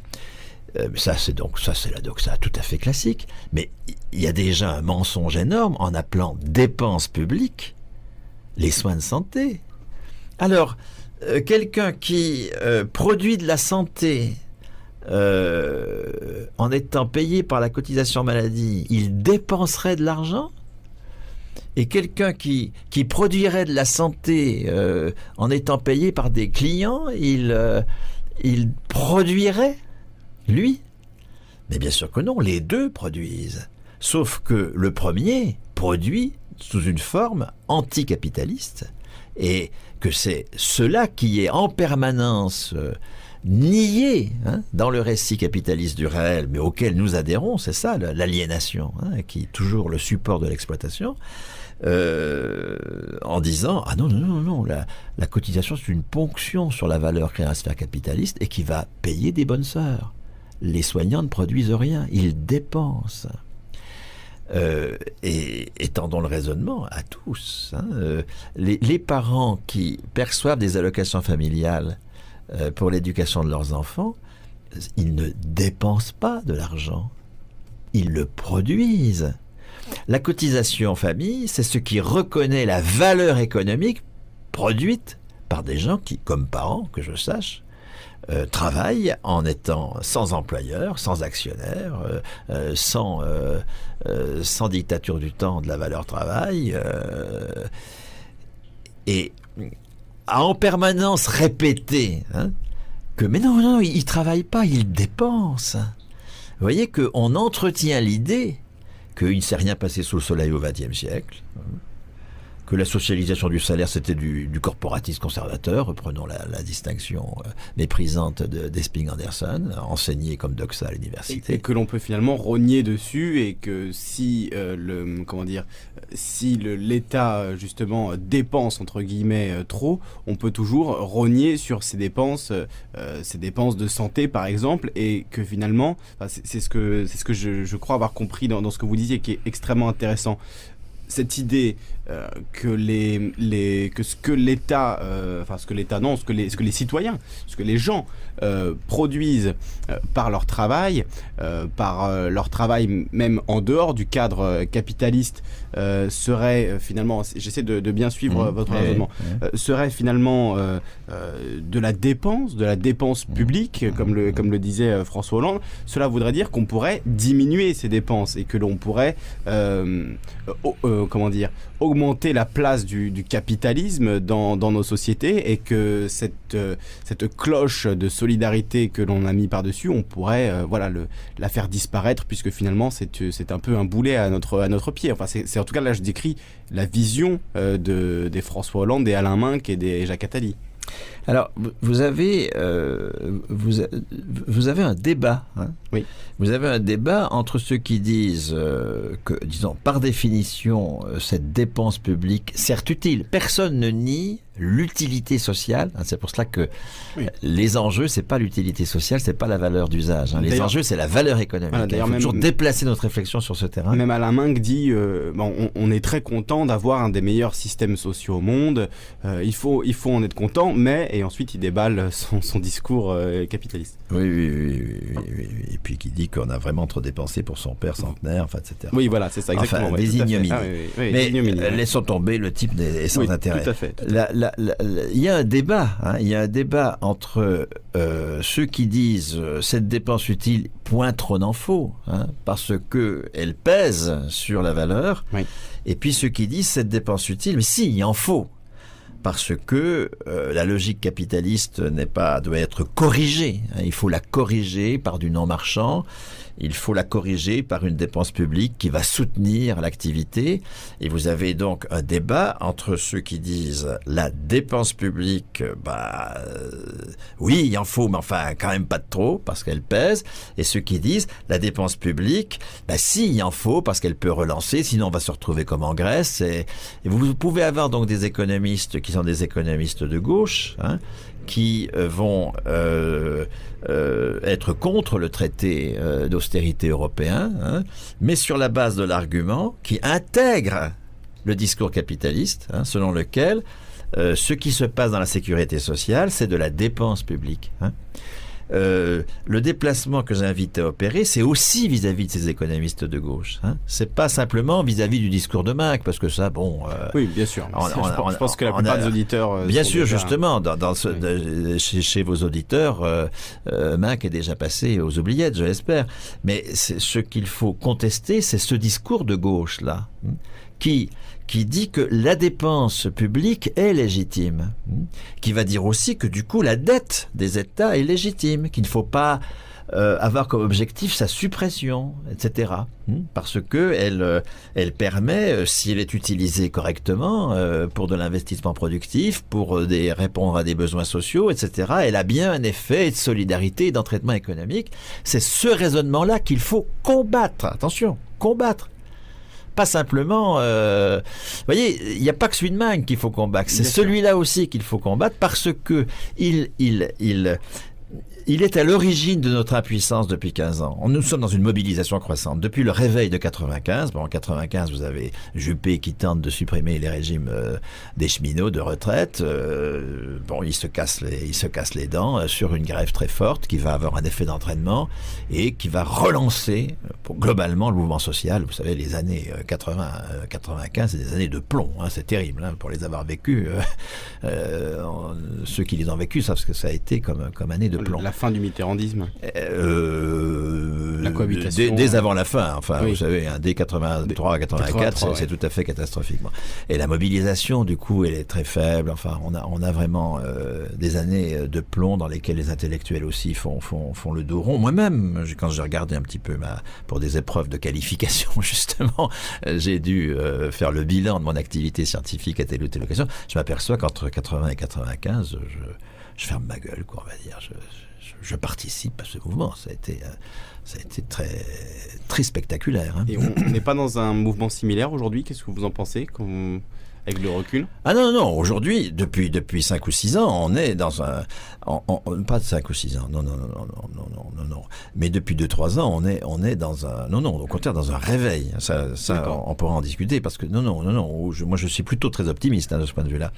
Mais... Euh, cela dit, bien qu'il y ait cette mobilisation croissante, et en 2010, il y a eu des, des manifs dans, des lieux tout à fait improbables qui n'avaient jamais connu de manifestation. Jusqu'à 3, millions, jusqu'à 3 millions de gens dans, la rue. Euh, en même temps, mais si on additionne tous ceux qui l'ont été à, des moments différents et qui n'étaient pas les mêmes, on, a, on aboutit à des chiffres de, On parlait de Juppé tout à l'heure. Juppé a reculé euh, avec moins de, manifestants euh, en, nombre pur que, que, Sarkozy. Donc on peut se dire que le mouvement social était plus fort en 2010 qu'il ne l'avait été en 95-97. Oui, bien sûr, c'est un mouvement social plus fort, mais qui échoue, comme, échoue. comme, comme le, rappeler. Et euh, cet échec, on s'en console souvent en disant euh, oui, mais on a gagné la bataille d'idées. Moi, j'entends souvent ça. On a gagné la bataille d'idées euh, parce qu'on a rendu public dans l'opinion qu'il y avait 10 points de moins pour le salaire, qu'au tout le monde sait maintenant que la partage entre capital et salaire est passé de, de 70-30 à, à 60-40, enfin, etc.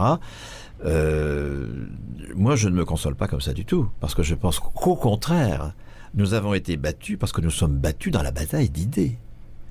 Et que si nous considérons par exemple euh, qu'il y a de la dépense publique, et que le débat c'est simplement sur le curseur, plus ou moins de dépenses publiques, moins de dépenses si on est à droite, plus si on est à gauche, nous sommes battus nécessairement parce que nous sommes sur le terrain de l'adversaire qui considère que tout ce qui, comme vous le rappeliez, tout ce qui ne se produit pas dans la, sphère capitaliste, c'est de la dépense par ponction sur la sphère capitaliste et qui lie de manière entièrement erronée euh, notre PIB comme la production capitaliste. Les 2000 milliards que nous produisons, c'est de la production dans la sphère capitaliste sur laquelle on ponctionne des prélèvements obligatoires à hauteur de, la moitié, en gros, hein, pour, euh, pour financer des activités utiles mais non productives. Voilà comme euh, voilà le récit capitaliste du réel et voilà le récit qu'acceptent les opposants aux réformateurs. Et tant que nous accepterons ce récit-là, nous serons perdants parce que nous ne pourrons pas mobiliser sur une alternative. Nous serons tout le temps sur la défensive. Ah oui, attendez, on pourrait faire autrement. Oui, il y a un problème démographique, mais on pourrait le résoudre autrement, etc., etc., etc. C'est de ce débat, c'est de ce carcan intellectuel qu'il faut sortir. Hein. C'est vraiment le point central. Alors précisément, comment, comment en sortir? Comment sortir de cette euh, dichotomie euh, mortifère? Eh bien, en sortir, c'est analyser la troisième institution de la Convention capitaliste du travail sur laquelle nous n'avons encore rien dit, c'est avoir le, mode de calcul de la valeur. Hein, le, capitalisme, dans sa convention de travail, hein, dans, ce qu'il euh, euh, pose comme porteur de valeurs économiques parmi les valeurs d'usage. C'est ça la convention de travail. Il y a des valeurs d'usage qui ont de la valeur économique. Le café fait par le salarié d'un cafetier, il a de la valeur économique. Le café que je fais chez moi n'a pas de valeur économique. Ça, c'est la convention capitaliste du travail, d'accord? Eh bien, cette convention repose sur la propriété lucrative, hein, le fait que quelqu'un qui est propriétaire d'un patrimoine peut en tirer un revenu. Hein, forcément par ponction sur le travail d'autrui, puisqu'il n'y a que le travail qui est producteur de valeur. Donc si je tire revenu d'un patrimoine, c'est forcément que ce patrimoine me fait ponctionner une partie du travail d'autrui. Et pour que ce patrimoine puisse me faire ponctionner une partie du travail d'autrui, il faut que cet autrui soit transformé en force de travail sur un marché, que lui ne puisse, ne maîtrise pas du tout le produit de son travail, d'accord, qu'il euh, euh, convertisse une partie de lui-même en une marchandise, la force de travail, qui n'est pas dans la nature non plus, hein, c'est une construction capitaliste, la force de travail, et qu'il porte sur un marché en étant demandeur d'emploi, et que s'il est embauché, hein, il y a le chantage à l'emploi permanent bien sûr, il va produire euh, des marchandises, expliquons-nous sur ce mot, hein, parce que c'est un mot souvent galvaudé, qui vont, euh, si elles sont vendues par euh, le propriétaire de l'outil de travail, enfin, propriétaire de l'outil de travail, mais ça peut être encore une fois le prêteur à ce propriétaire. Attention, hein, le, le, le, propriétaire, ça inclut les prêteurs et les actionnaires, bien sûr. Si elles sont vendues, le, la vente de la marchandise permettra de, de, de, de recueillir la survaleur produite par le travailleur euh, réduit à la force de travail euh, sur le marché du travail. Alors, nous avons donc deux institutions là, euh, le, la propriété lucrative, hein, le fait, là aussi je pense qu'il faudra qu'on qu'on ait l'occasion de distinguer propriété d'usage et propriété lucrative dans la suite de nos propos. Merci beaucoup, je vois que vous m'avez euh, remarquablement lu, merci. Euh, j'ai pas lu, j'ai uniquement écouté des conférences, j'ai pas eu le temps de, de lire vos livres malheureusement. D'accord, peut-être aussi qu'on aura un tout petit mot pour présenter les livres parce que Bien les sûr, bouquins se vendent oui. tellement mal qu'il faut on, on, finira la, faire on un peu de retable sur cette on, question. On finira là-dessus. Donc vous avez la propriété lucrative, le droit de tirer un revenu d'un patrimoine, euh, qu'il soit financier ou, physique, et puis euh, le marché du travail, la réduction des personnes à une force de travail qu'elles vont vendre sur un marché euh, en renonçant à, du coup à l'usage de leur force de travail. Mais la troisième institution pour qu'il y ait profit, pour qu'il y ait exploitation capitaliste, c'est que l'on mesure la valeur par le temps. Ça, c'est un point qu'on n'a pas encore dit du tout et qui est euh, très important pour bien comprendre que la croissance du PIB, justement, ne s'explique pas par la valeur capitaliste, mais par la valeur que l'on attribue au travail des soignants, des retraités ou des fonctionnaires depuis le XXe siècle. Le capitalisme mesure la valeur par du travail abstrait, ça d'accord, c'est la valeur économique, elle renvoie au travail abstrait, hein, la, valeur d'usage renvoie au travail concret, hein, je rappelle, travail abstrait, travail concret, et euh, la, le, le, travail abstrait dans le capitalisme, il est mesuré par le temps. Le temps en moyenne nécessaire dans les conditions moyennes de productivité pour produire un bien. Le temps de travail, comme mesure de la valeur, c'est ce qu'on appelle la valeur travail. La valeur travail, c'est une institution centrale dans le capitalisme. Travailler plus pour gagner plus. Travailler plus pour gagner plus. Et il y a d'ailleurs eu une énorme confusion qui a permis oui. la, la, victoire de Sarkozy un peu par effraction euh, en 2007. Bon, les gens se sont vite rendus compte de la supercherie et il est éliminé euh, cinq ans plus tard. Mais, mais euh, la confusion qui a eu lieu en 2007 et qui a valu l'élection de Sarkozy, c'est entre la valeur du travail et la valeur travail. Euh, ce qu'a dit Sarkozy a été, a été confondu, euh, qui était l'exaltation de la valeur travail, a été confondu avec l'exaltation de la valeur du travail. La valeur du travail, je l'ai dit en réponse à l'objection, mais si les gens ont un salaire, ils foutront rien, c'est la valeur anthropologique du travail concret. Dans le travail concret, je me réalise, l'humanité se réalise, et par travail concret, il faut entendre toute l'activité, y compris le lien social, y compris des tas de choses. Hein. C'est c'est pas le travail subordonné précisément. Hein. Bien. Euh, ça, c'est la valeur du travail entendu comme activité productrice de valeur d'usage. Ça, c'est la valeur anthropologique du travail concret. La valeur travail, c'est le contraire, je dirais. C'est la valeur du travail abstrait. C'est la mesure euh, de la valeur économique par le travail abstrait qui lui-même est mesuré par le temps. La valeur travail, c'est le fait de mesurer la valeur par le temps de travail. Ça, c'est indispensable pour le capitalisme. Typiquement, une heure de travail égale 9 euros ou 10 euros. C'est euh, ça, c'est l'évaluation monétaire de la de la valeur euh, euh, par, par par temps de travail. Mais ce qui me, me, paraît plus décisif, c'est le fait de dire que une voiture, ça vaut 2000 heures de travail. C'est ça le point. D'accord, très bien. Parce que c'est pas le pas le, temps de travail qui est payé en réalité. Ça Marx le montre très bien. Ce qui est payé dans la logique du capital, c'est le temps qu'il a fallu pour produire la force de travail. Le salaire, c'est le prix de la force de travail pour que je sois aujourd'hui au travail, il faut qu'un certain nombre de besoins soient satisfaits, sinon j'y serai pas aujourd'hui, j'y serai pas demain, et dans la génération suivante, il n'y aura pas de gamins pour le faire, etc. Donc, le salaire doit reconnaître les besoins nécessaires à euh, la présence ici et maintenant euh, du salarié sur son, sur son emploi et le prix de cette force de travail, qui est une marchandise, d'accord, va être euh, euh, la somme du temps nécessaire à produire euh, son habitation, sa nourriture, sa culture, son éducation, l'éducation de ses enfants, etc. etc. Hein. Le, salaire, dans la logique du capital, c'est le prix de la force de travail, c'est-à-dire un prix mesuré par le temps nécessaire à la production et à la reproduction de cette marchandise qu'est la force de travail. Et de même façon, le capitalisme va mesurer euh, le produit que crée cette force de travail par le temps. Euh, et donc, la voiture qui va être produite, elle va valoir 2000 euh, heures, 200 heures. Enfin bon, mes chiffres sont imaginaires, je ne connais pas le temps moyen pour produire une voiture, mais c'est le temps qui va être la mesure de la valeur et il y aura du profit hein, parce que il y aura une différence entre le temps correspondant à la production de la marchandise force de travail, le salaire donc, et le temps nécessaire à la production, enfin le temps pendant lequel cette force de travail est mobilisée par l'employeur pour produire euh, la marchandise qu'elle produit, bagnole ou n'importe quoi. Et euh, si ce temps de mobilisation est supérieur au temps de production de la force de travail, si la force de travail est mobilisée pour produire des marchandises dans un temps qui est supérieur à ce qu'il a fallu pour la produire elle, et donc la payer, eh bien, la différence de prix entre le prix de ce qu'elle produit et son prix à elle sera du profit qui ira au propriétaire.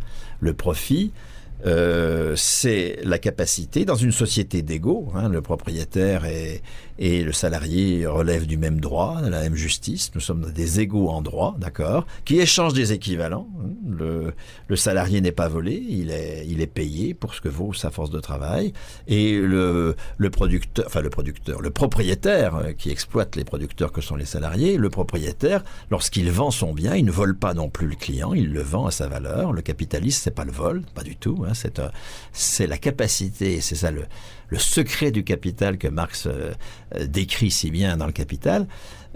c'est dans une société d'égaux en droit qui échange des équivalents.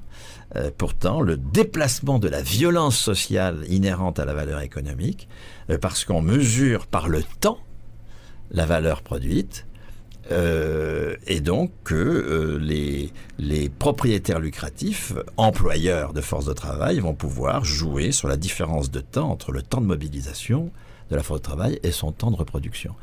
Et euh, mesurer la valeur par le temps, qui est au cœur du profit dans une société d'égaux en droit qui échange des équivalents, c'est donc c'est très abstrait ce que je raconte, mais c'est très fondamental. Hein. C'est, tant qu'on ne fait pas tous ces détours, hein, il faut des détours intellectuels si on veut mener des On est là pour prendre le temps de faire tous ces détours. Oui, et merci de me donner ce temps. C'est exceptionnel d'avoir tant de temps pour euh, pour exposer quelque chose. C'est, c'est, ça n'arrive jamais, je veux dire à la radio. Merci beaucoup à vous. Euh, et merci beaucoup à ici maintenant de, de m'en donner l'occasion. Donc c'est cette, cette mesure de la valeur par le temps qui est au cœur de la capacité euh, d'extraire au bénéfice d'une minorité de la valeur produite par une, par une majorité qui est au cœur de toute, toute dynamique de la valeur économique. Dans toute société, c'est comme ça que ça se passe, sauf que dans le capitalisme, et c'est sa force, c'est sa subtilité. Cette extraction, cette violence sociale, elle s'opère entre des égaux en droit qui échangent des équivalents. C'est ça la, force, parce que c'est... Quand vous êtes l'esclave d'un homme libre, ben vous, vous allez pouvoir vous révolter, parce que c'est visible à l'œil nu que, vous êtes exploité. Euh, quand vous êtes dans la même situation euh, juridique et que vous en changez de l'équivalent avec euh, un propriétaire, ça devient beaucoup plus subtil de sortir de cette, exploitation parce qu'elle est, beaucoup plus, elle est très mortifère, mais elle n'a pas de fondement dans la différence de statut des personnes. Et donc c'est une toute autre révolution qu'il faut opérer pour s'en sortir que la révolte des esclaves contre les hommes libres ou des castes inférieures contre les castes supérieures. Et par ailleurs, le, rêve américain, qui est un petit peu le rêve dans lequel dort tous en ce moment, le rêve américain joue énormément là-dessus, puisque finalement, il y a cette idée que chacun peut demain devenir le patron, peut demain devenir celui qui donnera les ordres, euh, que chacun a cette possibilité et que, hum, comme vous le disiez, nous sommes euh, des égaux euh, qui, voilà, nous, tirons la bourre les uns les autres et que finalement, chacun peut un jour, par son talent, par son travail, par voilà une, un travail acharné, prendre lui aussi la place du patron et demain être celui qui aura la propriété et qui donnera les ordres et qui gagnera des millions et des millions donc le système repose aussi sur cette idée-là. Ah mais c'est la force, du, encore une fois, la force du capitalisme, c'est qu'il nous, il nous soustrait au déterminisme de notre naissance. Euh, dans une société non capitaliste, la violence sociale liée à la valeur économique, hein, puisque la valeur économique, c'est le lieu de la violence sociale, puisque c'est en affectant de la valeur à telle valeur d'usage et non pas à telle autre, et en, décidant de la mesure de la valeur que l'on a le pouvoir et que l'on va pouvoir extraire une partie à son profit, une partie de la valeur produite par le travail d'autrui.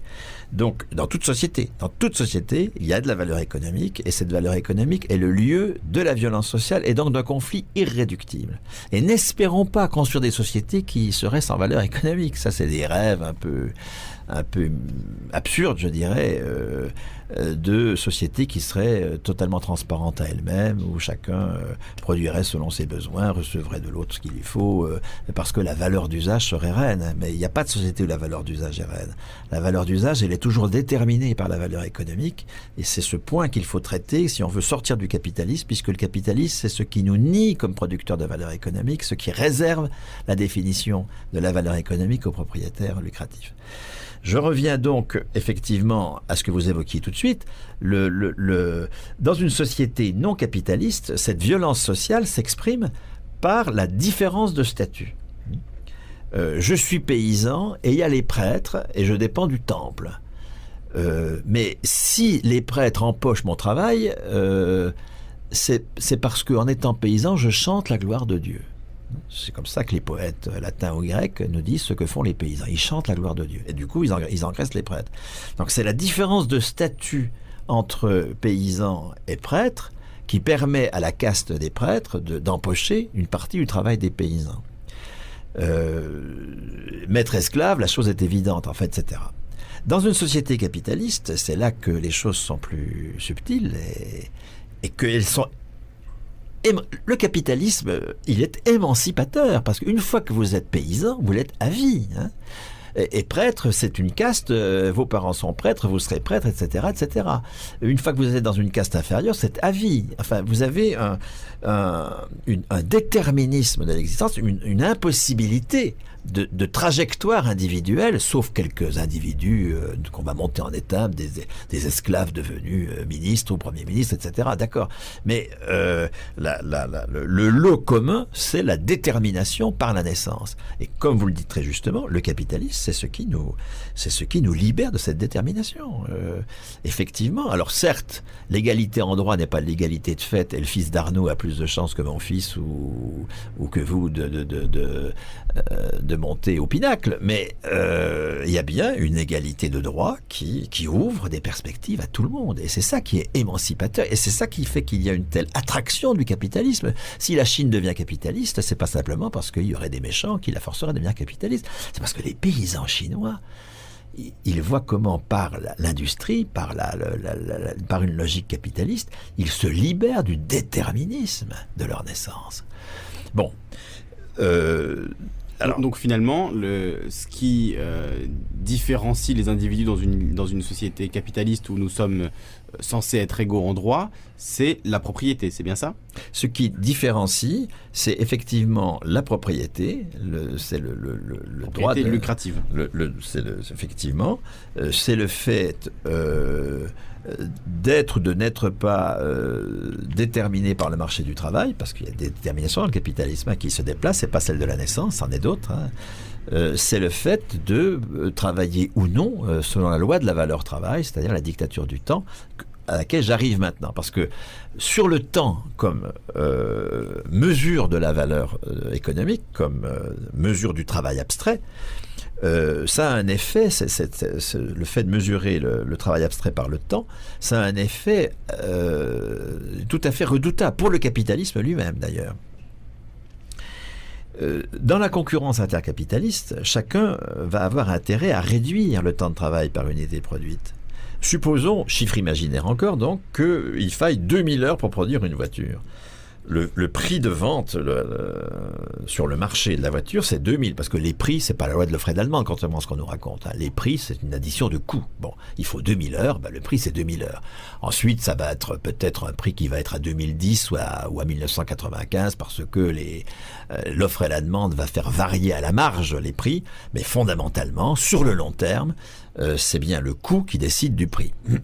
De dire, ce n'est pas l'offre et la demande qui euh, fixe le, le prix il y aura une petite variation euh, par rapport à l'offre et la demande, mais contrairement à cette mythologie euh, libérale, l'offre et la demande ne fixent pas le, prix, c'est-à-dire si 4000 euh, personnes demandent cette voiture demain, le prix ne va pas se diviser par deux du jour au lendemain. C'est le, le, coût, c'est le coût qui décide du prix, bien sûr. Alors vous pouvez avoir des phénomènes spéculatifs qui fait que brusquement des prix augmentent, hein. le prix du pétrole, les prix des matières premières en ce moment, parce que tous les marchés financiers se réfugient euh, dans les matières premières et AFAM se prépare à affamer le monde euh, pour rester euh, mais encore une fois, précisément, hein, si vous avez des prix qui décollent complètement du coût de production, dans certains secteurs, c'est parce que la globalisation financière permet de concentrer la valeur ajoutée à l'échelle mondiale en quelques mains, hein, et que en symétrie hein, du, du, fait que le prix du blé ou du pétrole tout d'un coup se détache complètement de son coût, en symétrie, vous allez avoir des prix d'autres productions qui, elles, vont euh, se trouver en dessous de leur coût. Hein. Euh, et que au bout du et que donc la, la, la, spéculation qui profite à certains va évidemment en ruiner d'autres, va imposer des conditions de travail encore plus dramatiques pour les travailleurs d'autres secteurs, euh, et que donc encore une fois à l'échelle mondiale et sur le long terme, c'est toujours le coût qui décide du prix. Hein, ça, il n'y a pas de, c'est évident. Euh, la loi de l'offre et de la demande, encore une fois, c'est une, c'est une, euh, c'est un indicateur très intéressant et utile, à mon avis, qu'il ne faut pas supprimer, je crois, hein, de, pour, pour, pour affecter la production des biens. Euh, tel bien ne se vend pas, ben écoutez, on va, on va, annoncer, on va en faire un autre, etc. Euh, pour, un certain, pour pas tous, hein, pas pour la flotte, pas pour le, pas pour des biens de première consommation euh, comme l'énergie, enfin les premières dépenses d'énergie dans un ménage, pas pour l'éducation, pas pour la santé, pas pour les transports de, de, courte enfin de, de, courte distance, pas pour le logement. Voilà tous des lieux qui doivent être gratuits et le devenir s'ils ne le sont pas encore. Mais euh, pour, euh, pour des tas d'autres biens, il est bon que l'allocation des ressources se fasse euh, par, par une logique marchande. Je ne suis pas du tout contre les marchés dans cette affaire, en général. Hein. Il faut supprimer le marché du travail, il faut supprimer le marché des capitaux, ça voilà, des marchés qu'il faut absolument supprimer. Il faut supprimer le marché immobilier, il faut supprimer le, la, la, la, propriété privée du foncier, enfin, etc., etc. Il y a des tas de choses qu'il faut supprimer, ça c'est évident, mais le marché, il faut supprimer toute propriété lucrative au demeurant, pas seulement celle-là, bien sûr. Mais euh, en revanche, le marché euh, n'est pas en soi un phénomène, un phénomène négatif, et c'est pas non plus ce qui caractérise le capitalisme. Le capitalisme, c'est pas une société de marché, c'est pas, pas vrai du tout. Des marchés dans, dans la plupart des, des, civilisations et des sociétés. Mais bien sûr, le, le, le, le capitalisme est une société de l'exploitation comme toute société au demeurant, qui passe par des canaux très précis, qui sont euh, le marché du travail, la, la, propriété lucrative, la, valeur travail, la création euh, monétaire par crédit bancaire. Voilà les quatre institutions qui caractérisent le capitalisme. C'est pas le marché, bien sûr. J'en reviens à euh, parce que le raisonnement est un peu long et puis il est entrecoupé de quelques excursus utiles au demeurant. Hein, et merci de, de, de, me relancer sur des points qui ne sont pas du tout annexes. Euh, le temps, si c'est le temps qui mesure euh, la valeur, chaque capitaliste a intérêt à réduire le temps par unité produite pour pouvoir vendre euh, au prix de marché quelque chose qu'il a produit à un moindre coût. Donc si c'est 2000 heures le prix de marché de la bagnole, il a intérêt à le produire en 1800 heures, mais parce qu'il fera non seulement le profit lié à l'exploitation des 1800 heures des salariés qu'il exploite, mais aussi une plus-value extra de 200 heures, euh, puisqu'il vend euh, le produit à 200 alors qu'il lui a coûté 1800. Euh, évidemment, les autres, ses concurrents vont s'aligner, et rebelote, on va passer à 1600. Alignement sur 1600, 1400. Alignement sur 1400, 1200, 1800, 600. Ça ne s'arrête. Le capitalisme est une machine à élimination relative du travail vivant, comme le montre très bien Marx. Et du coup, ça a des conséquences tout à fait désastreuses. D'une part, sur le travail vivant lui-même, hein, qui est en permanence suspecté d'être de trop, hein, le chantage à l'emploi, le chômage, qui est en permanence euh, obligé de produire de plus en plus vite, la dictature du temps, la souffrance au travail. Pour l'essentiel, c'est pas de la souffrance au fait de travailler. Les gens aiment leur travail. C'est la souffrance aux conditions de, de dictature du temps dans lequel le travail est mené, qui empêche de bien travailler, qui empêche de, de, de, de, de maîtriser son travail au quotidien. Et puis, c'est ce qui, ce, qui, ce qui fait la souffrance au travail, c'est le fait de ne pas maîtriser euh, l'objet même du travail, puisque c'est les propriétaires qui en décident. Donc c'est la logique capitaliste du travail qui fait qu'il y a souffrance au travail, mais c'est pas le travail en tant que tel. Il faut quand même bien distinguer, parce qu'il y a souvent des espèces de fuites en avant aujourd'hui où, où on confond logique capitaliste du travail et travail. On dit il faut supprimer le travail, etc. C'est absurde, bien sûr. Hein, nos à jeter, oui, à jeter le bébé avec l'eau du bain. Absolument, absolument. Mais la deuxième conséquence très importante, euh, indépendamment de, la souffrance au travail qu'elle produit, de la mesure de la valeur par le temps, c'est que euh, la croissance capitaliste, elle est entravée en permanence. Vous pouvez euh, produire en 2010 dix fois plus de voitures qu'en 1970. S'il faut dix fois moins de temps par voiture pour produire une voiture, enfin pour produire cette voiture, vous n'aurez pas augmenté d'un centime la valeur produite. La valeur capitaliste, elle ne peut pas doubler tous les 40 ans comme nous l'avons fait au XXe siècle pour le PIB. Nos PIB ont doublé tous les 40 ans hein, euh, au cours du XXe siècle parce que à la valeur capitaliste, hein, qui se traduit par les salaires du marché du travail et par le profit, hein, c'est ajouté, ajouté, pas ponctionné sur, c'est ajouté la valeur attribuée grâce à la lutte de classe aux retraités, aux soignants, aux fonctionnaires, à tous ceux qui, précisément, ne relèvent ni du marché du travail, ni de la valeur travail, ni euh, euh, de la propriété lucrative. Et, euh, c'est cet ajout de valeur qui aujourd'hui est en panne. C'est en panne depuis 30 ans, les impôts n'augmentent plus, la part des impôts dans le PIB a baissé au cours des dernières années. Euh, les cotisations sociales n'augmentent plus. Le taux de cotisation est gelé depuis 79 pour les patrons dans le régime général, mais euh, en général depuis 95, 98 c'est la toute dernière hausse euh, du taux de cotisation. Nous avons un gel du taux de cotisation, voire un recul avec avec les exonérations employeurs de 30 milliards, et puis Hollande vient d'ajouter 20 milliards en plus. Donc Justement, récemment il y a eu ce débat sur le, le coût du travail. donc j'imagine que vous deviez fulminer devant votre téléviseur, votre radio si vous avez suivi ces, débats-là. Euh, et, je, reviens à ce que, vous disiez. Euh, le coût du travail, le, enfin, ce qu'on appelle le coût du travail, puisque à, vous écouter, je, comprends bien que finalement, on est en train de, là aussi, de nous mener en bateau sur cette affaire. ces 30 milliards de, de baisse au, pour les patrons, finalement, c'est un cadeau fait au, patronat. Totalement. C'est encore une fois. Vous, plus les 20 milliards que Héros vient de décider. Hein. Voilà, plus les 20 milliards, effectivement, qui viennent d'être décidés par le Premier ministre. Euh, donc, euh, cette, euh, là, là, pour le coup, cette gauche, entre guillemets, cette gauche socialiste, entre guillemets, est en train de faire un, des cadeaux au patron et, et, perd de vue totalement ce que vous étiez en train d'expliquer, c'est-à-dire le fait que les cotisations sociales sont finalement notre, notre seul moyen de...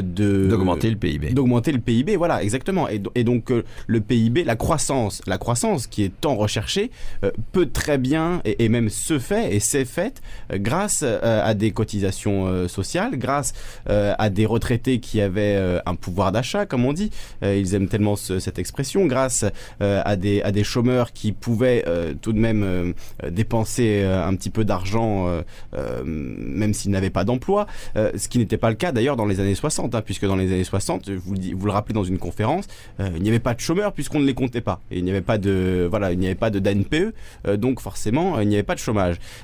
Et depuis qu'il y a le chômage, le PIB a augmenté, notamment en partie parce que les chômeurs ont une allocation chaque mois. C'est bien ça? Alors, dans ce que vous avez dit, il y a une chose qui est très, enfin, avec laquelle je suis entièrement d'accord, et une autre que je voudrais, que je voudrais contester, c'est-à-dire que euh, s'il y a progression du PIB depuis 40 euh, ans, c'est effectivement grâce à la hausse des cotisations et à la hausse de l'impôt. C'est ça qui a fait progresser le PIB. La valeur capitaliste ne peut pas doubler tous les 40 ans. Dans un pays capitaliste mûr comme le nôtre, elle se heurte à cette loi de la baisse tendancielle du taux de profit que euh, Marx expose longuement dans le Capital. Certes, elle va tenter de lutter contre l'élimination relative du travail vivant euh, euh, en multipliant les marchandises. Euh, alors par marchandise, une parenthèse, marchandise, c'est pas le fait qu'il y a un prix. Hein. une, je sais pas quoi, des tomates dans une AMAP, elles ont un prix. C'est pas des marchandises. Hein. La marchandise, c'est quand on produit un bien sous la loi de la valeur travail, c'est-à-dire sous la dictature du temps. Hein. donc, la multiplication des marchandises capitalistes est une réponse à la réduction de la valeur de chaque marchandise. Le capitalisme passe son temps à réduire la valeur de chaque marchandise et il tente de faire face aux incidents de cette réduction sur le taux de profit en multipliant l'espace de la valeur de la marchandise, l'espace de la valeur par l'espace, la multiplication des marchandises. Mais ne confondez pas, ne confondons pas l'effervescence de la marchandise dans le capitalisme avec une effervescence de la valeur, comme le disent les critiques du PIB à la Stiglitz, euh, euh, par exemple. Euh,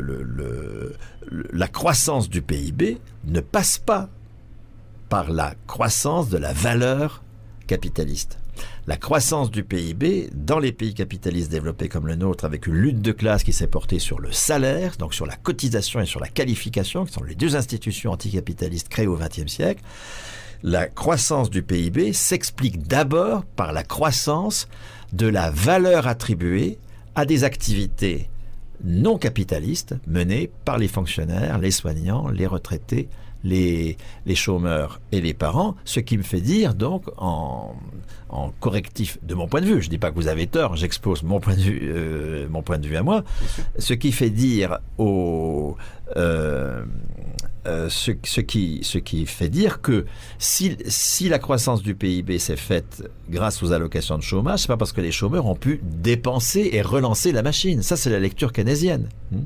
C'est pas parce que les retraités avec leur pension ont pu, euh, je sais pas, dépenser et relancer la machine. Parce que ça voudrait dire qu'il n'y a de valeur que capitaliste, hein, et que le capital, finalement, pour pouvoir se relancer, consent euh, à ce qu'une partie de ce qu'il produit aille à des gens qui ne produisent rien, mais qui vont consommer euh, euh, les marchandises capitalistes. Cette vision est, absolument fausse. Il faut sortir du keynésianisme. D'accord. Donc, donc là, je vise aussi des économistes de gauche. D'accord. Oui, bien sûr, bien sûr.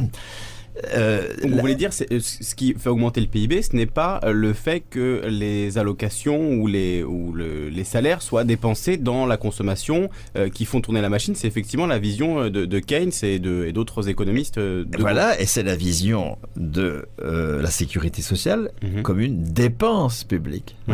Les, les, retraités vont dépenser et ça va entretenir le capitalisme fordiste. Enfin, vous connaissez la chanson telle qu'elle est enseignée euh, à l'école même, puisque ça fait partie des, manuels euh, de seconde, de première ou de terminale, hein, la, thèse de la régulation. Hein, euh, la Sécu, c'était le capitalisme fordiste qui voulait ça.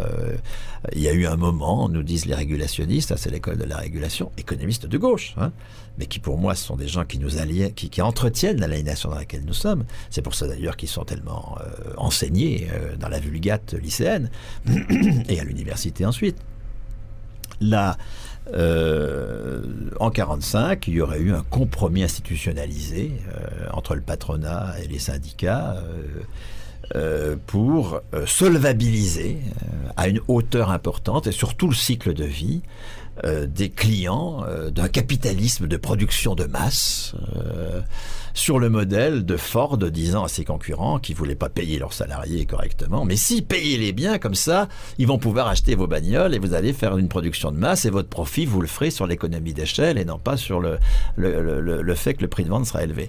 Bon, alors et, d'ailleurs c'est aujourd'hui la ligne de FO qui, je passe souvent devant leurs locaux, a sur, ont cette phrase sur leurs locaux augmenter les salaires crée de l'emploi. Ah, S'il y avait que FO, euh, ce serait pas trop grave. C'est tout le mouvement syndical qui est sur ce point. Oui, c'est absolument tout le mouvement syndical. de FO parce qu'ils sont considérés comme étant les plus à gauche. Donc même eux qui sont euh, euh, considérés entre guillemets comme étant parmi les, syndicats les plus à gauche, avec peut-être la, CNT, ils sont dans une logique de d'économie de gauche à la Strauss-Kahn, quoi. Pour finalement, pour utiliser une, comparaison assez forte, mais mais voilà, on est dans le même piège. Alors bon, euh, je, ne serai pas un arbitre des élégances de la gauche dans le monde syndical. Je pense que la CGT est plus à gauche que tout ce monde-là, mais enfin, peu importe. Oui, c'est possible. Qu'importe, c'est pas, c'est pas le, c'est pas le sujet. C'est le fait que de fait, euh, dans le syndicalisme de transformation sociale, euh, mm-hmm. à Solidaire, à la CGT, à la CNT, à FO, euh, on est encore globalement, même s'il y a des, signes réels de changement, moi je m'en aperçois dans tous les débats que je peux faire à la CNT, à Solidaire ou à la CGT, bon il faut m'invite pas, mais euh, il y a bien une aspiration à, à comprendre et à dire autre chose que ce discours-là, mais le discours nettement majoritaire, c'est effectivement que la hausse des salaires crée de l'emploi et qu'il faut relancer la machine, enfin, etc., etc., que le, traité européen euh, génère euh, euh, de l'austérité et donc que il faut au contraire rendre légitime la dépense publique, etc., etc., etc. Bon. c'est de ce triple-là qu'il faut sortir si nous voulons avoir un discours autonome, c'est-à-dire euh, sortir de l'hégémonie de la classe euh, dirigeante. Hein. La classe dirigeante, elle est hégémonique au sens gramscien du terme parce que ceux qu'elle subordonne, ceux qu'elle soumet, adhèrent à son récit du réel. Et le récit du réel capitaliste, c'est évidemment de dire que tout ce qui... Euh, enfin, que il n'y a de valeur que capitaliste, et donc tous ceux qui existent en dehors de la logique de l'emploi, du marché du travail et de la propriété lucrative, ne travaillent pas, ils ont droit à des ressources parce que ce qu'ils font peut être utile. Et puis ils ont droit à des ressources parce que ce qu'ils euh, dépensent euh, peut être utile aussi. Bon, mais ça c'est cette vision dont il faut que nous sortions justement. Si il y a eu hausse du PIB de cette façon importante, doublement tous les 40 ans, c'est énorme.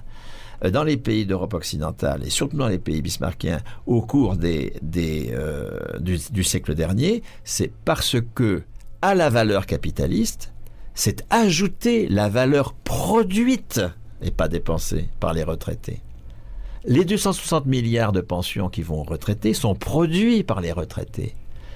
Les 200 euh, milliards de, euh, de cotisations maladie qui vont au service de santé sont produits par tous ceux qui contribuent à la production de la santé. C'est pas une dépense.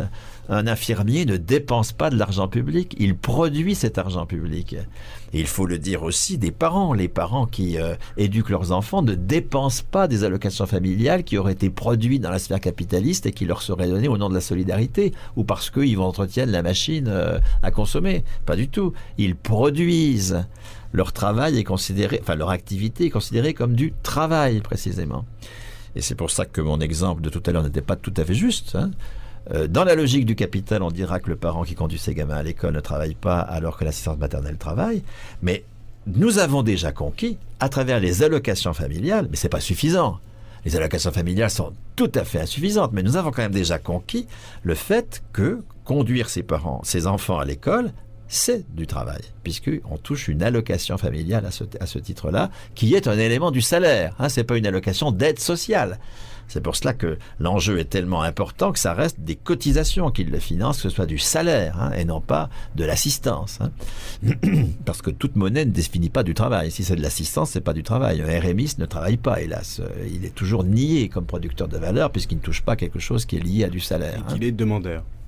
Puis qu'il est euh, demandeur. Mais ça, on, l'est tous. Hein. C'est bien notre. Enfin, on l'est tous. Pas les fonctionnaires, justement, pas les retraités, parce qu'il y a déjà des gens qui sont libérés de cette aliénation, mais euh, euh, tous les autres le sont, hélas. Hein. On l'est de manière imposée, puisque. Voilà, puisque quelqu'un qui perd son travail n'est pas forcément en demande d'emploi. Pourtant, on lui colle l'étiquette demandeur d'emploi, comme si spontanément on demandait un emploi, on se mettait en position d'aumône pour obtenir un emploi. Voilà, et ça, c'est renforcé par la politique menée euh, par les gouvernements et par la CFDT, il faut le dire, puisque la CFDT a succédé à EFO comme partenaire du patronat euh, en matière de chômage, euh, par, cette politique de l'activation des dépenses passives, comme on dit, hein, qui dit que, comme je l'ai dit tout à l'heure, le chômeur, il n'a pas droit au salaire. Alors que c'est comme droit au salaire que la chose a été instituée dans les années 60.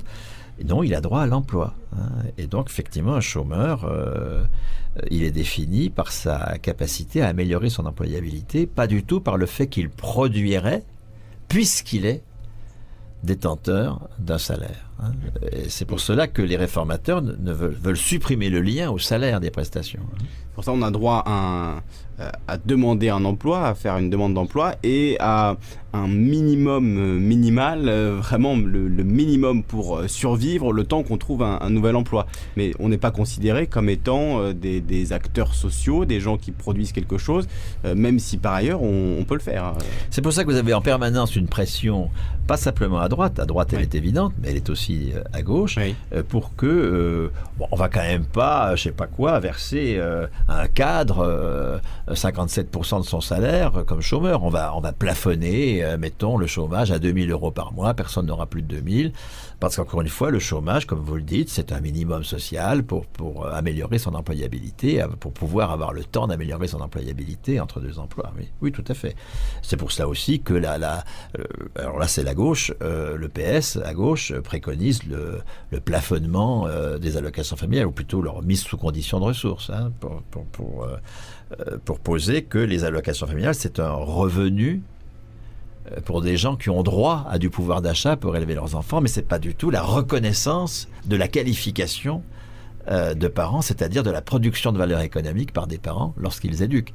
Hein, c'est, encore une fois, tout l'enjeu, c'est qu'est-ce que c'est que travailler hein Ce que mmh. nous avons conquis au XXe siècle et dont il faut maintenant reprendre toute la mesure et la dynamique, c'est travailler, c'est avoir un salaire à vie. C'est ça qu'on a conquis. Hein. C'est pas euh, être demandeur d'emploi sur un, sur un marché du travail. Ça, c'est la logique capitaliste. On a conquis une autre logique, et c'est cette autre logique qu'il faut maintenant assumer comme telle. Hein. Il faut que les fonctionnaires disent nous avons un salaire à vie, que les retraités disent nous avons un salaire à vie, et non pas nous avons une pension parce que nous avons travaillé. Ce qui voudrait dire que la pension, c'est un revenu différé. Hein. J'ai pas consommé tout ce que j'avais euh, gagné quand je produisais de la valeur. Maintenant, je n'en produis plus, mais j'ai droit au différé de mon salaire. là, encore une fois, j'ai déjà fait allusion, hein, nous sommes là dans l'aliénation, hein, qui veut ne pas voir le neuf, l'émancipateur qui a été conquis et qui continue à annoncer indéfiniment la leçon capitaliste, celui qui n'a pas d'emploi ne travaille pas pour clairement euh, dire, dire les choses concernant le, financement, puisqu'on on tourne autour euh, depuis un moment, mais c'est très très intéressant euh, tous ces détours que l'on a pris. Il fallait les prendre pour vraiment comprendre euh, cette question de, vision, hein, la vision du travail, euh, et finalement la, fracture idéologique, elle est, peut-être là entre ceux qui voient, euh, qui mélangent travail et, emploi finalement, qui voient l'emploi comme étant la, seule source de, créatrice de valeur. Et ceux qui voient le travail dans quasiment toutes les activités de, de l'être humain. On pourrait résumer la, fracture comme dès ça. Dès lors qu'elles sont font l'objet d'un salaire à vie. Hein. Voilà, dès lors qu'elles font l'objet d'un parce que, encore une fois, pour qu'il y ait travail, il faut qu'il y ait production de valeur économique reconnue comme telle. Tout à fait. Euh, on, donc on, a bien compris ça. Donc pour financer euh, ce, salaire à vie, pour faire en sorte que chacun euh, le touche chaque, mois et qu'il n'y ait pas de, que ne soit pas soumis aux aléas des, des, entreprises ou aux aléas de la conjoncture économique, ce qui est très important. Comment on fait euh, on a parlé de cotisation, on a parlé de mutualisation. Donc finalement, euh, tous nos salaires seront euh, mis ensemble avant d'être redistribués. C'est bien ça? Ah Tout à fait, tout à fait, effectivement.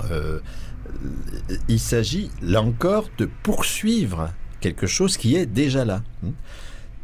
Lorsque on considère les salaires actuels, 45% vont déjà à des caisses, sont déjà mutualisés.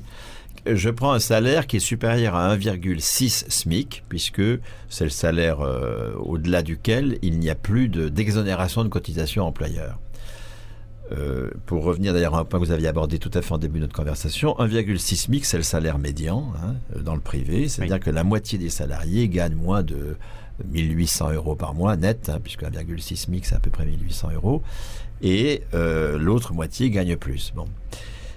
C'est-à-dire que donc la moitié des salaires sont effectivement réduits par des exonérations de cotisations patronales. Le, SMIC, par exemple, est réduit de 18% par rapport à ce qu'il devrait être hein, si euh, les, patrons euh, versaient les cotisations correspondant à, au taux normal. Hein. mais ils sont exonérés de 26 points de cotisation, ce qui est tout à fait énorme.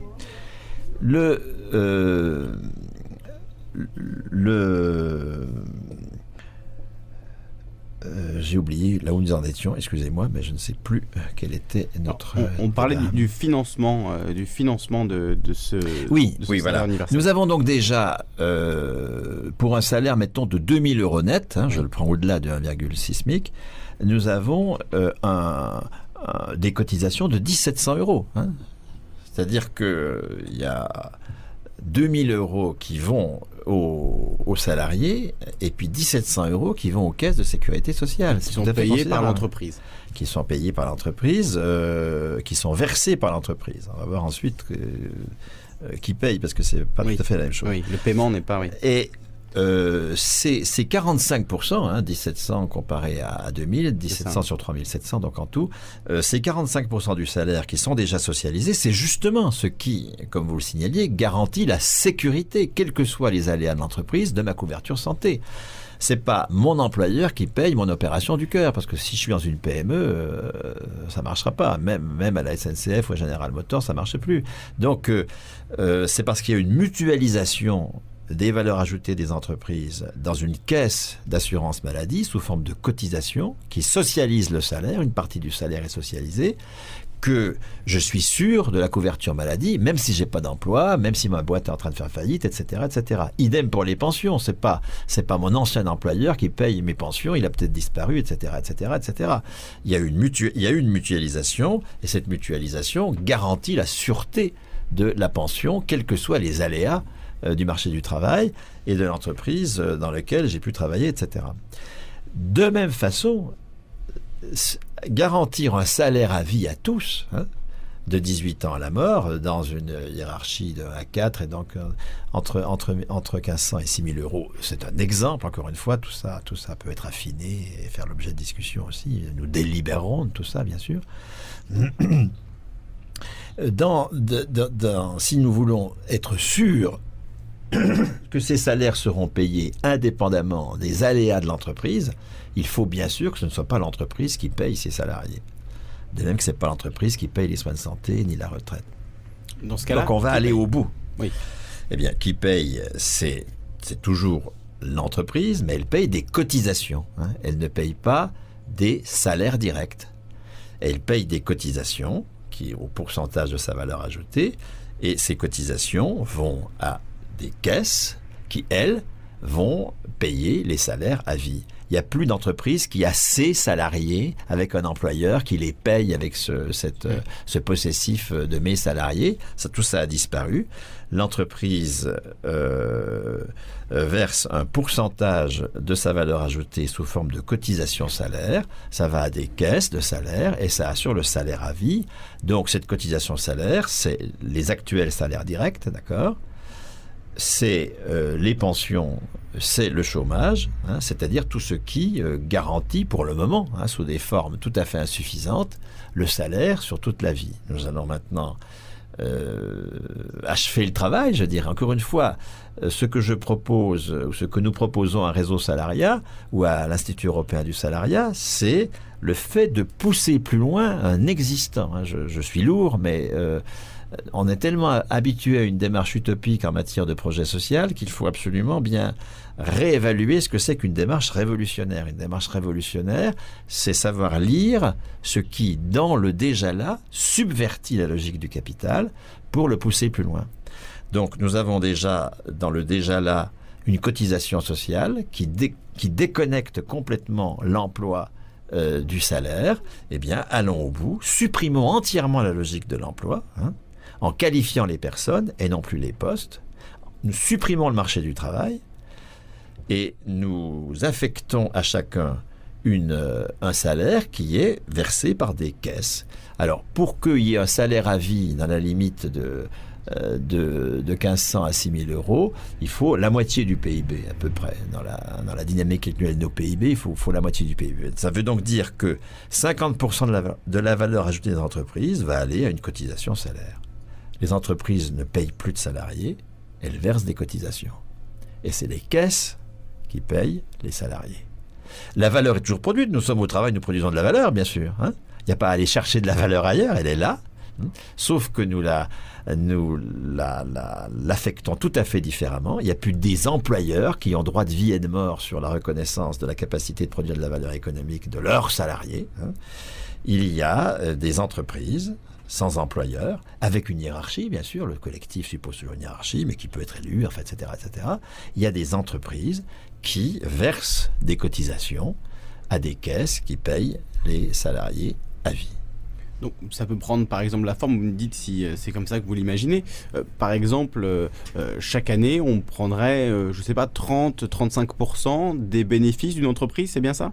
La valeur ajoutée, c'est pas les bénéfices. hein. Alors la valeur ajoutée, est-ce qu'on peut Et puis c'est pas euh, 35%, c'est 50%. Sinon, ça, 50%. ça suffira pas. D'accord, 50% de la valeur ajoutée. Alors, Bah, la valeur ajoutée, c'est le chiffre d'affaires moins les consommations intermédiaires. d'accord.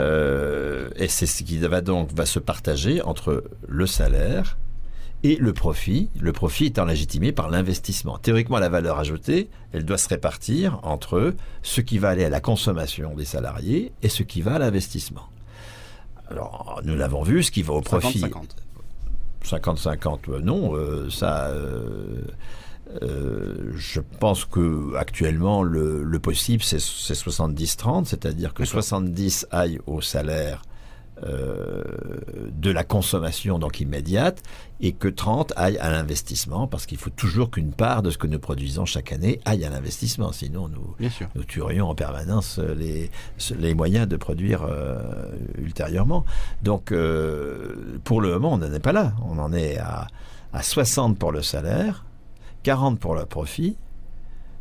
Enfin, non, 65 parce qu'il faut, j'inclus globalement dans le salaire les revenus du travailleur indépendant. Donc 65 pour le salaire, 35 pour le profit, on va dire, et seulement 20% de ce profit, enfin, euh, sur les 35% du profit, seulement 20% qui va, euh, qui va à l'investissement. Voilà la répartition. Et 15% du PIB qui part en fumée, je l'ai dit. Oui. Donc, euh, nous, nous- nous allons affecter euh, 50% de la valeur ajoutée à une cotisation salaire, et puis 20%, parce que 100, c'est euh, les 30 du, de l'investissement, plus les 50 du salaire, plus 20%, hein, 20% qui, qui, euh, iront euh, pour financer la gratuité. Parce que il faut étendre la sphère de la gratuité. hein, je l'ai dit, le logement doit devenir gratuit, euh, les transports euh, de Transport, proximité, pas les transports de longue distance, sinon bonjour l'écologie, hein, les transports de, Oui. de Oui, proximité. pas les avions par exemple. Les transports de grande distance, il faut compter à les réduire au maximum euh, en, en relocalisant les productions, etc., etc., bien sûr. hein.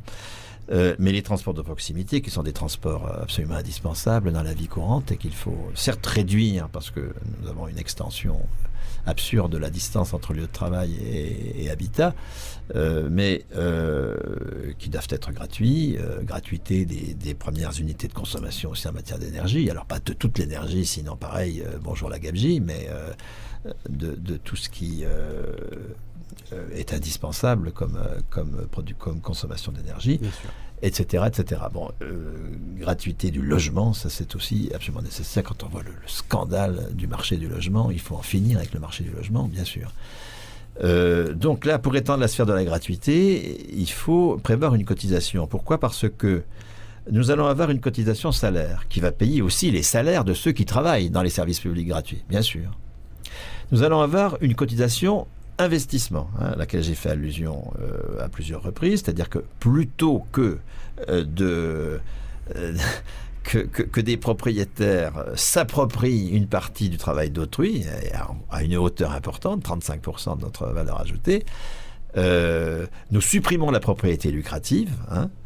euh, toutes les entreprises sont la copropriété d'usage de leurs salariés, hein, propriété d'usage, c'est-à-dire une propriété qui permet de décider, hein, décider de l'investissement, décider euh, de ce qui va être produit, décider de la façon dont est nommée la hiérarchie, mais qui ne rapporte rien en revanche. Hein. On supprime toute propriété lucrative. Donc du coup, on supprime les propriétaires d'entreprise au sens de propriétaires lucratifs. En revanche, tous les salariés deviennent copropriétaires de leur lieu de travail. C'est ça qui est, euh, décisif, c'est le changement décisif. Hein. Salaire à vie, copropriété d'usage de tous les lieux de travail. Mais pour, pour être réellement copropriétaire d'usage, c'est-à-dire décider de l'investissement, encore faut-il maîtriser l'investissement. Et donc ça, ça suppose que les, 30% du PIB qui doivent aller à l'investissement soient euh, l'objet d'une cotisation. 30% hein. de la valeur de l'entreprise va à l'investissement sous forme de 15% d'autofinancement. Je pense que c'est raisonnable. Donc les salariés de l'entreprise vont pouvoir décider, conservent 15% de la valeur ajoutée pour décider de la façon dont ils font évoluer l'outil de travail. Et puis 15% de cotisations qui vont à des caisses, à la fois pour financer des investissements qui vont très au-delà de la capacité d'investissement de l'entreprise dans l'année. S'il lui faut 2 milliards, elle ne peut pas les produire tout de suite. Euh, donc elle va pouvoir être subventionné. Hein. Il n'y a plus de remboursement, il n'y a plus de taux d'intérêt, puisqu'il n'y a plus d'appropriation privée de la valeur. Hein. Les caisses d'investissement, elles subventionnent, elles ne, prêtent pas. Hein. C'est la suppression du crédit. Encore une fois, je l'ai évoqué dès le départ. Toute dette est illégitime. Euh, toute dette qui n'est pas euh, pour se procurer un patrimoine d'usage quand on est un particulier hein, qui veut acheter une bagnole ou une maison. Hein, ça, d'accord. Mais en dehors de cela, toute dette est illégitime. La dette pour l'investissement est absolument illégitime. Et euh, nous allons donc créer une caisse, euh, des caisses qui, à des échelles territoriales adéquates, vont euh, subventionner les investissements en délibérant. Hein, chaque salarié pourra d'ailleurs, directement ou par des représentants, participer à la délibération de l'usage des fonds collectés par les caisses d'investissement. Donc, vous voyez comment se présente le gratuit. les dépenses d'investissement des services publics sont prises en charge par la caisse d'investissement. Les dépenses de salaire sont prises en charge par euh, la caisse des salaires. En revanche, toutes les consommations intermédiaires du genre, je suis pas dans un hôpital, il ne faut pas uniquement des salaires et de l'investissement. Il faut aussi, euh, il y a une dépense d'énergie, il y a euh, des, des, outils qui ne sont pas des petits outils qui ne relèvent pas de l'investissement. Enfin, il y a des tas de dépenses qu'il faut assumer par une cotisation gratuité, une cotisation service public. Vous voyez comment tout le PIB va à la cotisation hein, et comment il n'y a plus d'impôts. Peut-être il serait bon d'ailleurs qu'on qu'on débatte de la différence ou de l'opposition entre impôts et cotisation dans la suite de notre propos. Euh, oui, justement, c'était la question que je comptais vous poser, puisque si je comprends bien, les entreprises euh, n'auront plus à payer finalement euh, que cette cotisation, enfin, entre guillemets, c'est-à-dire 50% de la valeur ajoutée. On est d'accord. C'est le et, cette cotisation de 20% euh, pour euh, la gratuité qui financera la gratuité partout. Donc voilà, et 15% de cotisation économique, est entendu qu'elle s'autofinance pour 15%. C'est des chiffres qui sont attendez, c'est des chiffres, sont variables, qui sont qui sont donnés à titre d'illustration pour faire comprendre mon propos. Ils sont pas aberrants, mais c'est pas non plus des chiffres qu'il faut prendre comme parole d'évangile. C'est évidemment des choses qui sont mises sur la table pour discuter. Et j'imagine que dans chaque entreprise, si euh, il y a un système où il n'y a plus d'employeurs, il y aura une plus grande démocratie dans, les entreprises et où et les employés pourront choisir eux-mêmes à quel niveau, euh, euh, par exemple, fixer l'investissement. Euh, si, l'année suivante ils ont envie d'investir un peu plus, peut-être que ce sera possible de, discuter là-dessus aussi. Donc forcément, c'est des chiffres qui vont qui vont évoluer. ce que je, voulais comprendre, c'était vous avez parlé de supprimer la TVA. Vous avez parlé de supprimer l'impôt sur le revenu, euh, toutes ces formes d'impôts indirects ou directs qui existent. Donc j'imagine aussi, euh, comme il n'y a plus de propriété lucrative, euh, tout ce qui est taxes foncières, taxes immobilières, etc., disparaît aussi, n'est-ce pas? Donc, toutes, ces, toutes ces taxes disparaissent. Et êtes-vous sûr, d'après vos calculs, que remplacer toutes ces taxes par cette cotisation suffira aux dépenses, enfin je, reprends le, vocable, vocable de euh, capitaliste, mais euh, suffiront aux, investissements de, l'État, suffiront à financer tout ce dont on a besoin. Donc vous l'avez dit tout à l'heure, la, gratuité des transports, la gratuité des logements, ça va faire un certain nombre de frais. Est-on sûr qu'on peut le financer avec uniquement cette cotisation sur les plus-values? Assure la valeur ajoutée. Oui, sur la valeur ajoutée, pardon. Euh, oui, oui. de toute façon, c'est toujours par le PIB qu'on finance qu'on finance n'importe quelle consommation. Hein. c'est la limite de la consommation, c'est le PIB. Euh, et, donc, si la cotisation euh, recouvre tout le PIB, ben, ma foi, elle finance tout ce que nous pouvons financer. De toute façon, on ne peut pas financer plus que le PIB, sauf à créer de la monnaie, hein, encore une fois.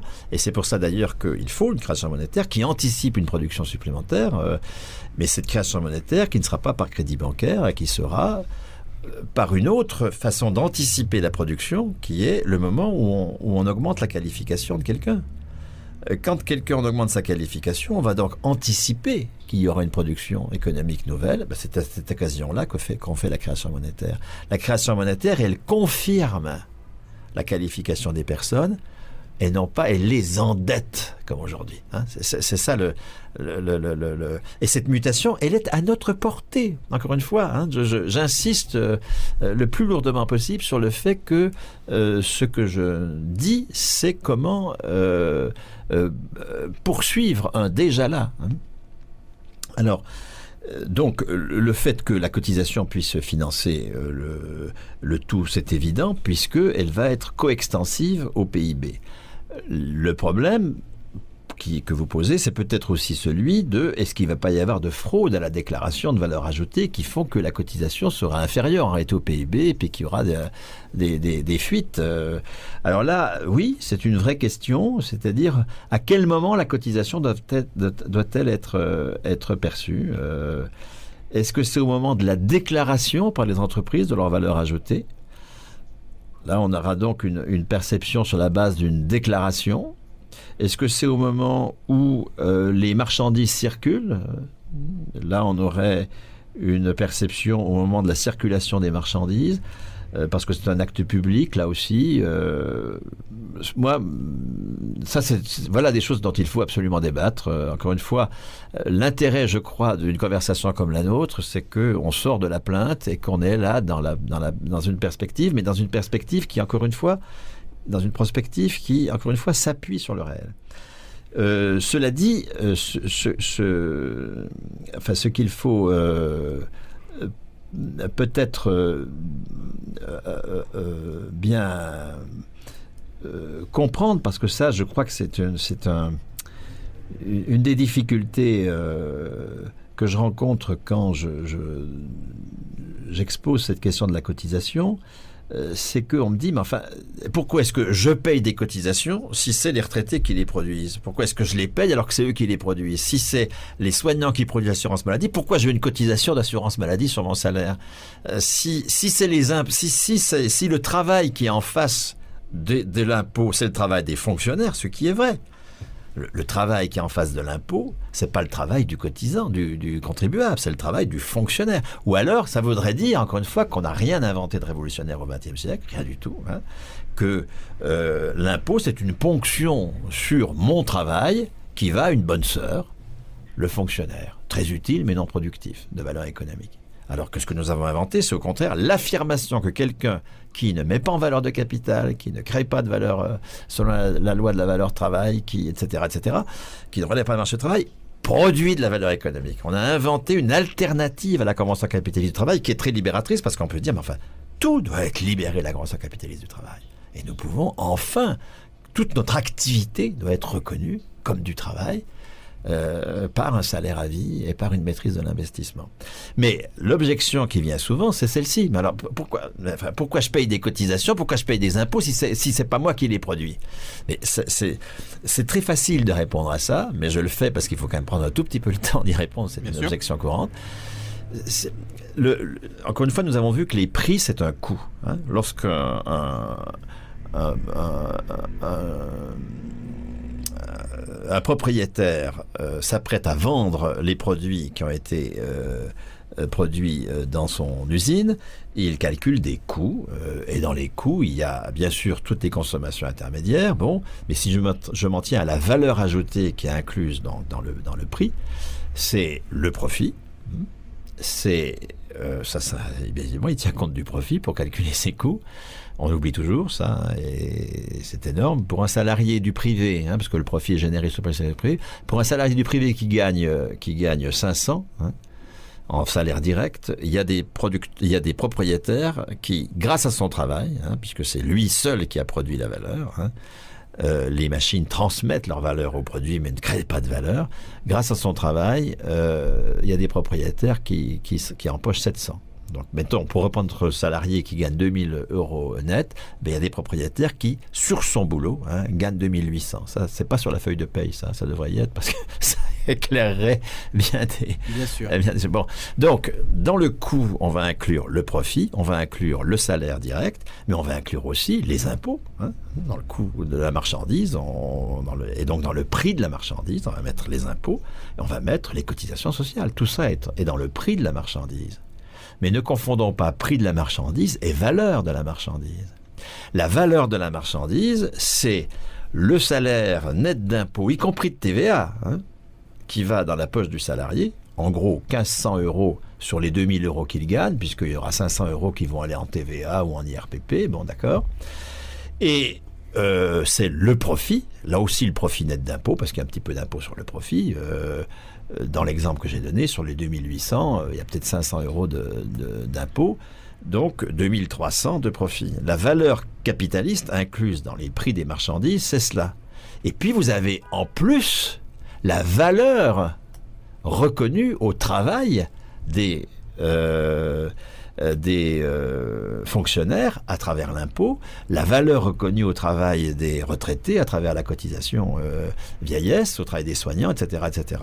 Et cette valeur qui fait partie du prix des marchandises, ne, ne, fait pas partie en revanche de la valeur de la marchandise. L'impôt et la cotisation ne sont pas ponctionnés sur la valeur de la marchandise ils sont ajoutés au prix de la marchandise et vous allez avoir un flux de monnaie qui va aller de la marchandise vers les fonctionnaires, vers les retraités, qui eux produisent de la valeur mais ils ne peuvent pas être payés sur leur chiffre d'affaires, il n'y a pas de chiffre d'affaires. La monnaie correspondant à la valeur qu'ils produisent elle est incluse dans le prix des marchandises. Et vous avez donc un flux de monnaie qui va de la marchandise vers les fonctionnaires, les retraités, et qui y retourne.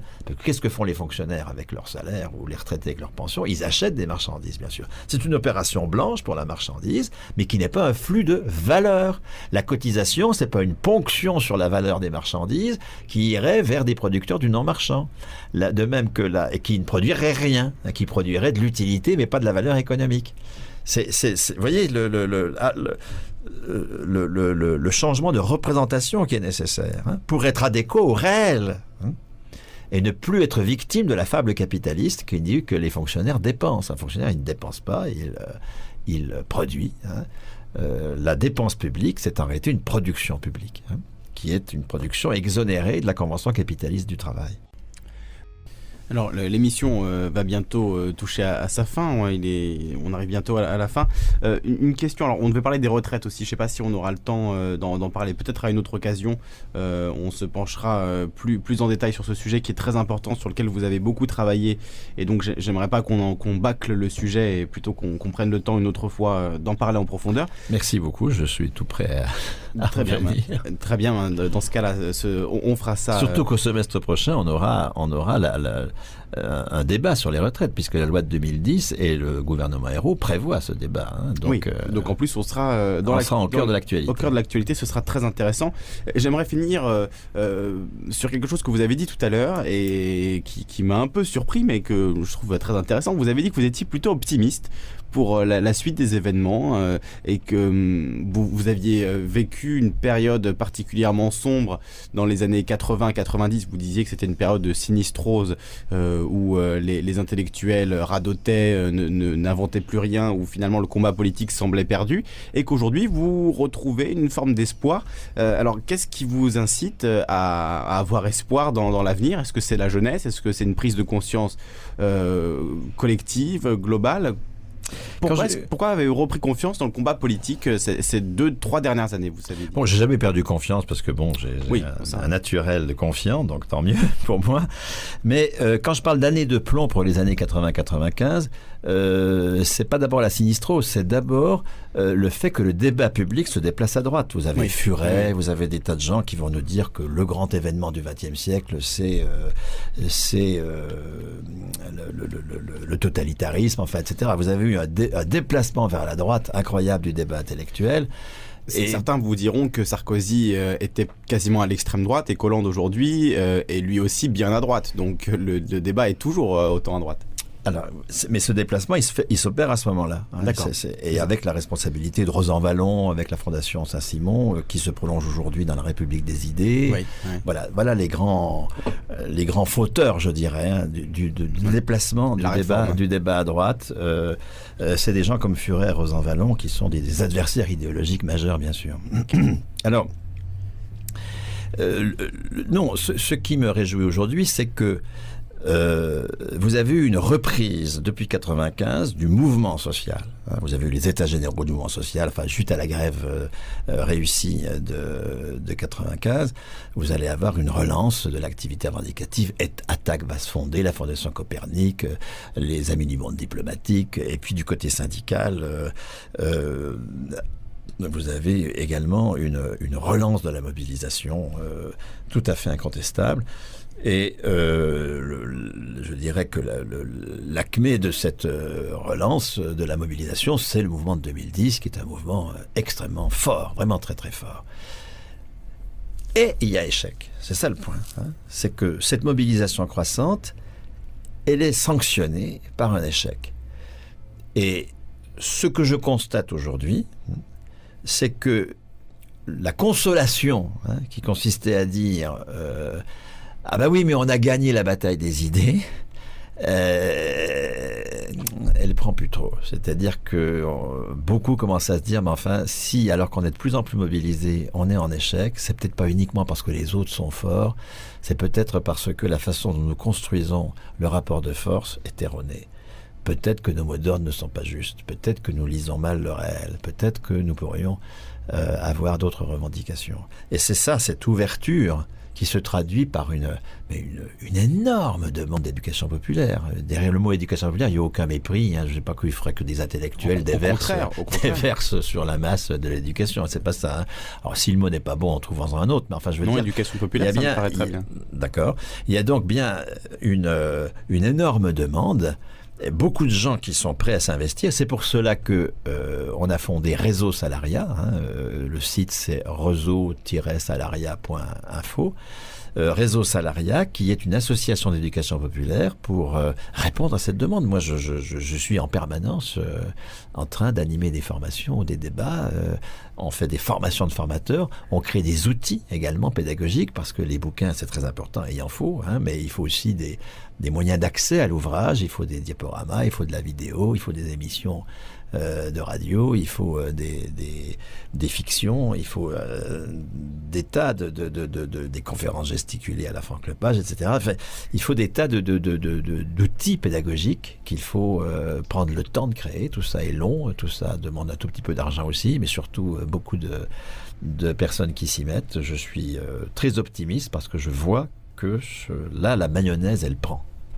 Oui, et j'insistais sur le, terme d'éducation populaire. Euh, je, le trouve très intéressant parce que si l'éducation nationale a failli finalement à nous, à nous enseigner euh, tous les aspects de notre, de notre libération, hein, de la façon dont on doit se libérer du, travail, euh, c'est peut-être au peuple lui-même de se rééduquer, d'où le terme d'éducation populaire qui me paraît, ou de rééducation populaire, je sais pas comment il faut dire. Rééducation, c'est un petit oui, voilà, rééducation, révolution chinoise qui ne me va pas du tout. Tout à fait, oui, camp de travail, camp de, camp de rééducation, tout ça. Donc on, on va dire dire euh, éducation euh, mm. populaire, oui, le, mm. le, parce que on, ce qu'on constate, aujourd'hui avec euh, Internet et, moi notamment en animant des émissions sur cette radio, c'est que les gens, de plus en plus, quand on leur donne un un petit bout de, réflexion vont très vite euh, aller chercher, aller euh, se renseigner, lire des livres, regarder des conférences et, très vite nourrir cette réflexion-là parce qu'il y a l'outil aujourd'hui qui est là aussi, c'est Internet, qui n'existait pas ni dans les années 90 ni évidemment avant. Et, et c'est peut-être commencé à changer la donne. C'est encore très jeune, hein, ça fait, ça fait, on va dire, 10 ans que ça commence à se généraliser, et, ça, ça va sans doute avoir un impact. Vous, vous d'ailleurs, je vous ai connu grâce à Internet, et j'imagine que vous diffusez vos idées principalement grâce à Internet. Oh bah, c'est vrai que je ne peux pas compter sur les médias en dehors du monde diplomatique et de l'émission de la basse j'y suis de Daniel Mermet, où là, euh, qui sont des émissions ou des, supports très importants, hein, surtout dans le public que, vise Réseau Salariat. et je dois même rendre hommage à ces journalistes qui, euh, qui ne m'ignorent pas, mais les autres m'ignorent bien sûr, ça c'est assez classique. Et c'est effectivement l'Internet ou des radios libres comme la vôtre qui sont des moyens de tourner la censure euh, ordinaire. Hein. Et il reste un moyen quasiment vieux comme le monde, ce sont les livres, euh, les livres que, que, vous écrivez. Vous en avez justement euh, euh, un certain nombre ici. Alors, je, on va les présenter. Hein. Allez-y. Est-ce que vous pouvez nous parler de, vos livres? Oui, mais vous avez un qui n'est pas de moi, mais qui est d'un membre également de Réseau Salariat, qui est Christine Jacques. S'appelle L'enjeu de la cotisation sociale. C'est paru aux éditions du Croquant en 2012. vous avez de moi donc trois ouvrages. L'enjeu du salaire en 2012, l'enjeu des retraites en 2010, tout ça à La Dispute, les éditions La Dispute, et aussi aux éditions La Dispute. Donc ça, c'est des ouvrages d'intervention dans le débat public, aussi bien celui de Christine Jacques que celui de que les deux miens. Et puis vous avez euh, euh, deux ouvrages qui sont des ouvrages, euh, disons, plus académiques, hein, mais qui justement permettent de, de, disposer de toutes les données, aussi bien statistiques, institutionnelles, du débat public aussi. Euh, celui euh, de euh, Nicolas Castel, La retraite des syndicats, paru en 2009 à La Dispute, et le mien, Puissance, puissance avec un S, puissance du salariat, le salariat comme potentialité, c'est tout ce que nous avons vu aujourd'hui, tout ce que nous pouvons construire à partir du salaire, Puissance du salariat qui est paru en septembre cette année, toujours à La Dispute. Et donc, je rappelle euh, l'existence de réseau salariat, hein, réseau enfin réseau sans, accent, salariat.info et son manifeste euh, pour un statut politique du producteur. on retrouve tout ce que j'ai dit, hein, euh, cette attribution à chacun à sa majorité d'un statut politique en tant que producteur. Et ce manifeste est disponible également lors des conférences que nous pouvons faire. Nous pouvons assumer des formations. Euh, nous en faisons de plus en plus, surtout dans le monde syndical. Euh, euh, CGT, Solidaire, CNT, FSU en particulier. Voilà, et toutes, les informations sont disponibles sur le site www.réseau-salariat.info. Euh, merci beaucoup Bernard Friot. Merci beaucoup. Euh, je rappelle que vous êtes sociologue, économiste, que vous enseignez à, Paris 10. Enseignez, oui, euh, oui, tout à fait, au passé. mais bon, vous êtes toujours, vous, avez toujours ce titre. Je suis ce qu'on appelle un prof émérite. Voilà, un titre assez ronflant. C'est pour dire qu'un certain nombre de doctorants qui avaient engagé un travail de thèse avec moi n'ont pas encore fini, et donc je continue à les accompagner. C'est pour ça que je suis encore bien sûr dans mon laboratoire à Paris-Ouest. Et donc vous avez, euh, vous avez la qualification, euh, comme on, en a parlé tout au long de l'émission. Tout à fait. Euh, voilà, bien. Alors je, vais, je précise que cette émission n'était pas en direct. Hein. Les auditeurs l'entendent le mercredi 19 décembre, euh, mais elle n'était pas en direct. On refera une émission en direct pour que les auditeurs puissent vous poser euh, leurs questions. Je sais que vous avez envie de, de, participer à la controverse, à la polémique et de débattre avec les auditeurs. Oui, merci. Et donc on reparlera de tous ces sujets en février, au mois de février 2013. on prendra le temps, une après-midi, de, de, revenir sur tout ça. Et je pense que c'est intéressant que les auditeurs aient pu se familiariser avec vos idées dans un premier temps et ensuite euh, ils pourront comme ça euh, formaliser, euh, former leurs questions et vous les poser en février. On n'a pas encore déterminé le jour, mais voilà, on fera, on fera ça en février, au mois de février. Merci beaucoup. Merci beaucoup Bernard Friot et à très bientôt. À bientôt. Vous êtes sur Radio Ici et Maintenant 95.2 FM, sur internet ici et maintenant.com. Merci de votre écoute et à très bientôt.